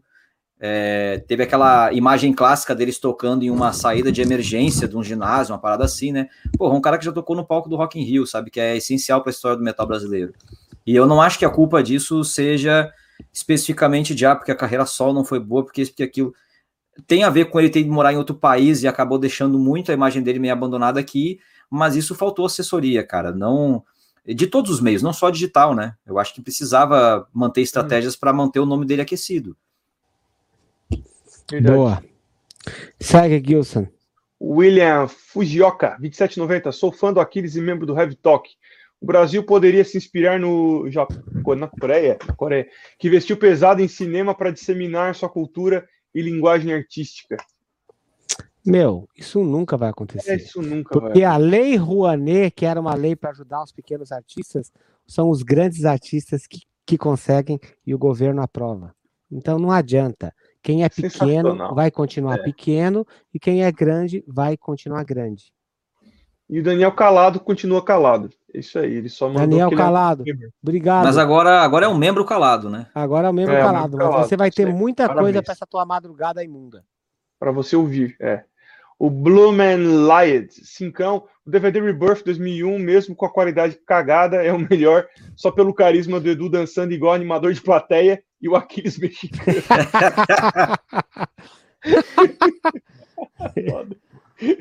Muito bom, muito bom. A galera da TV Maldita mais, é. adora uma zoação. Esse é o último superchat? Oh, Esse é o último. Rahau, mal, nani, nani, nani, o homem enganador. Nani, nani, nani, o homem enganador. Nani, nani, nani, o homem enganador. Deu? Pronto. Tá. O, ele comentou aqui, né, André Matos Doc, para a galera seguir aí, para ficar ligado no documentário o Thiago está pro, produzindo aí. E é isso de superchat por hoje, por hoje, chefão. Chega, né? Agora é hora do petisquinho e você vai fazer. Eu quero saber é. se o Moita é Angra ou é Xamã. Ó, hoje, ó, vou dar um exemplo de hoje. Hoje eu postei que hoje faz dois anos que a gente gravou o disco o disco Temple of Shadows na íntegra. Foi um show de mais de três horas. Teve, teve música com o Kai Hansen, com o Mike Vessera, com o Guilherme Arantes, que não entrou no DVD mas que a gente tocou ao vivo. Foi um show de três horas, um show que a gente não repetiu nenhuma música. E eu tenho muito orgulho de falar que nos DVDs que eu toquei, a gente não repetiu música. Então aí eu falei assim, pô, um dos DVDs mais importantes da história do heavy metal nacional. Aí veio um monte de gente falando assim, pô, mas o Ritual Live foi gravado em 2003 tal. Aí eu respondi para essas pessoas falando assim, cara, mas no meu mundo, esse aqui é o mais importante. Eu não faço parte do Xamã. Então, por que, que as pessoas gostam tanto de ficar dividindo o que é Angra, o que é Xamã, o que é Angra com André Matos, o que é Angra Nova Era, o que é Angra Velha Era? É uma pergunta para mim? É. Eu não faço a menor ideia. Você não, é o cara, convidado. O, porque eu, sei lá, o, a, assim, vai de encontro que a gente falou antes, né? Clickbait da audiência, por quê? Porque a galera gosta de uma confusão, né? É, é só ver lá, tipo, cara, em 2016, eu fiz uma entrevista de meia hora com o Hangar no quarto de hotel. O que que repercutiu daquela entrevista? A resposta sobre os vocalistas. É. Foi falado um monte de coisa legal. É. Mas, cara, não adianta. A galera vê ali onde dá para botar gasolina e é isso que vai para frente, né? Então, sei lá, tem uma galera aí que. Eu sou do, do, time que apoia o trabalho de todos os artistas, tento não ter treta com ninguém. É... Gosto do trabalho só do Edu, gosto do trabalho do Angra atual, do Angra antigo, do Xamã, sabe? Apoio todo mundo que eu consigo. E esse é o, é o meu jeito aí, cara, de, de Não, tocar o barco, bem. sabe? Beleza. Mas agora, por quê, cara? Eu acho que o pessoal gosta de uma treta. E aí, dividindo as coisas em time, fica mais fácil de criar um ambiente combativo. Tá, beleza. Mas, tipo assim, se você tivesse que escolher, você tem que escolher. Sim. Não tem, não tem tipo assim, ah, eu gosto dos dois. Você fala assim, cara, eu vou ter que escolher um lado. Qual seria o lado que você escolheria? Essa é uma resposta fácil para mim, na verdade, porque publicamente eu já falei várias vezes. O Xamã uhum. é a minha banda brasileira de metal favorita de todos os tempos. Então é o Xamã, eu acho os dois álbuns perfeitos, né? O, o, o Ritual e o Reason. É, fui em shows daquela época, fui em show 2005, fui no último show, que foi em Porto Alegre, que aconteceu em abril de 2006. Retorno, uhum. eu estava lá nas duas datas em São Paulo, vi eles em Joinville também. Então, cara, para mim, assim, é, tudo que eu espero de uma banda de power metal, o Xamã entregava, assim, sabe? Então, é, embora, obviamente, eu seja muito fã do Angra e tenha ido a muito mais shows do Angra do que do Xamã, é, o Xamã é minha banda nacional favorita. Ótimo. Vai aí, Gilson. Último superchat, você vai é, fazer a pergunta. Só aí que o Felipe mandou Dezão. Oito Angraverso foi o melhor vídeo do canal, parabéns, deixando as tretas de lado, juntando grandes profissionais. Eles conseguem nos presentear com obra, com uma obra como Temple of Shadows. Isso aí. Isso aí. Sensacional. Agora tem a é. obra do Veracruz. É isso aí. Boa. Temple of Shadows Fechou? também, um dos melhores álbuns de metal do mundo. Importante lembrar. Temple of Shadows. Fechou? É isso? Perguntinha de shopping final? É isso aí. Tá. Esse... Ah, vou aproveitar e fazer um abuso de estrutura e perguntar, já que tá na minha frente aqui, que é a minha curiosidade. O que, que você achou desse disco aqui, ó? Do Sepultura? Ah, eu gostei pra caralho, cara. Desde, desde o Machine Messiah, na verdade, o Sepultura tem. É. Desde o Machine Messiah, o Sepultura tem me chamado mais atenção, até por causa da exploração vocal do Derek Green fora do, do esperado, né? E, uhum. e, eu sou muito fã de Far From Alaska também. Esse álbum tem uma faixa com a Emily Barreto que eu acho animal. Então, cara, é um dos, dos grandes álbuns recentes aí também do metal brasileiro. É, ansioso para ver isso aí na estrada. Vamos ver é. a hora que rola. É. Bom, a perguntinha final, então, chefão. Isso aí, manda bala. Moita, porque a gente quer saber a sua dica para a galera aí de um disco, de um livro e de um filme. Pode ser do começo da sua descoberta com, com metal, com rock, pode ser fora da música, pode ser o que você estava curtindo essa semana.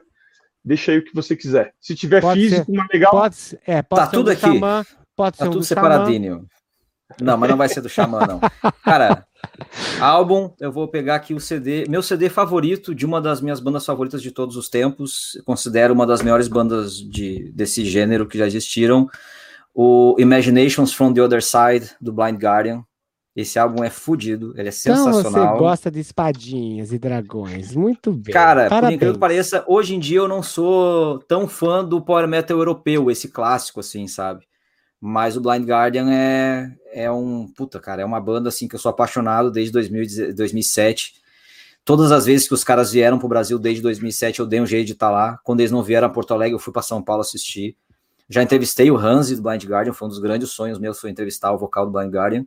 Foi super gente boa, e esse álbum aqui é perfeito, cara. Ele fez é, aniversário também agora em 2020, foi lançado né, uma versão dele ao vivo para celebrar, e só música porreta, cara. Esse álbum aqui é maravilhoso. Esse aí que tem Mirror Mirror? Não. Não, Mirror Mirror é Não. é do. Como é que é o nome? Pô, eu, eu Nightfall esse... Middle Earth. Isso, eu tava tentando lembrar o nome do disco. Eu tenho esse disco. É. Esse é o que eu mais gosto do Bloodborne.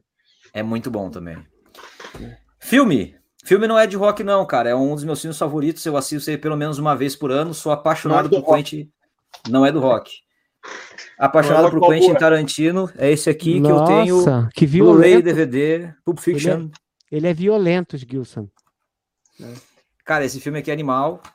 Quem não assistiu ainda, faça um favor a si mesmo. É uma obra para mim. É um filme que fala sobre várias coisas e sobre nada ao mesmo tempo. Ele é todo desencaixado. Foi o primeiro filme não linear que eu assisti.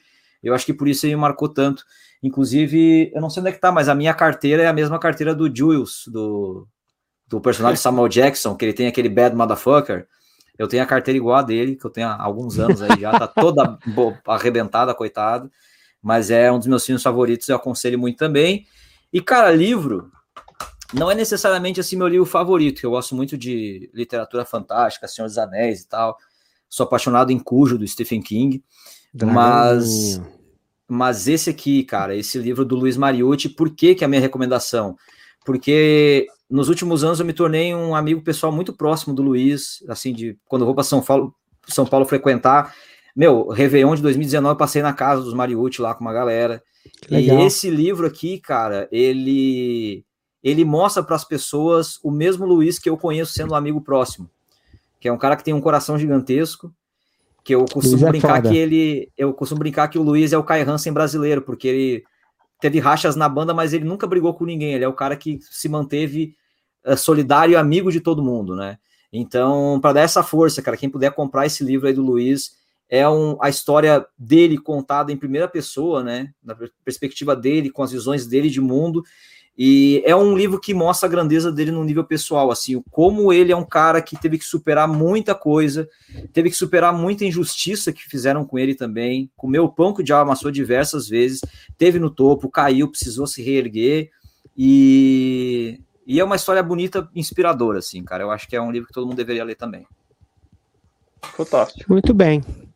Então é isso, Gilson Naspolino. O que, que nós temos amanhã? Pré-petisquinho?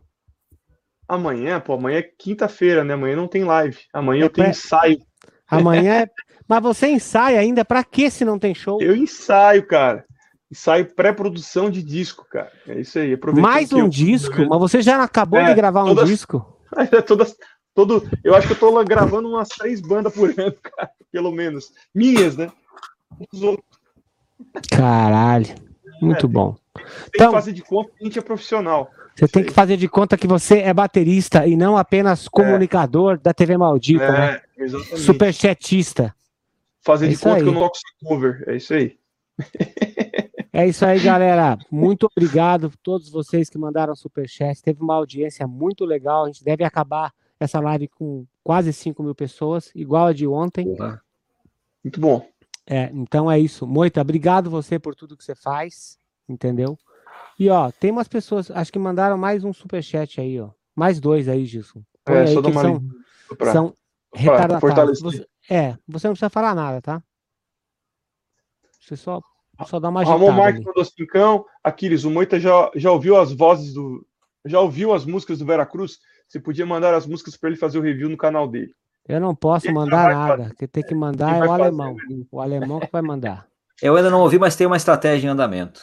Ótimo. Só ficar calmo. O Juarez Bezerra Marim mandou dezão. O Moita cantando a música The Bard Sound do Blind Guardian. Guardian é sensacional. Inclusive, é a música que eu canto todos os dias para minha filha de cinco meses dormir. A gente fez um cover é. lá no canal do Mike Fabiani, que eu cantei essa música. Muito bom. Ficou bem legal mesmo. Obrigado. Moita, muito obrigado pelo seu tempo, obrigado por disponibilizar na sua agendinha de shopping essa entrevista com a gente. E eu estou aguardando o teu WhatsApp de shopping para a gente fazer aquela outra entrevista gravada e aí a gente Manda um áudio para ele. dois canais. Não me É, manda manda o áudio. de três minutos. Não, só falar em texto. Só É. aproveitar antes de eu antes de despedir, quero agradecer aqui publicamente que ele, como ele já disse, ele não cobra de, de, de bandas para fazer divulgação, e foi uma surpresa muito legal ver no canal dele ele falando da, da minha banda As The Palaces Burn, citando o nosso trabalho. Então, cara, parabéns pelo seu trabalho. Eu já acompanhava muito antes de saber disso, né? Então é muito legal quando a gente vê um trabalho legal sendo feito e, e entrelaçando com o nosso. Isso dá uma satisfação muito grande. Te desejo muito sucesso no teu trabalho aí, cara, que é muito legal. Continue assim. E eu sei que você vai longe ainda. Obrigado, cara. Muito obrigado, eu que agradeço aí, cara. Ao espaço, quem tá assistindo, quem ficou até agora também, quem deu superchat aí, quem participou.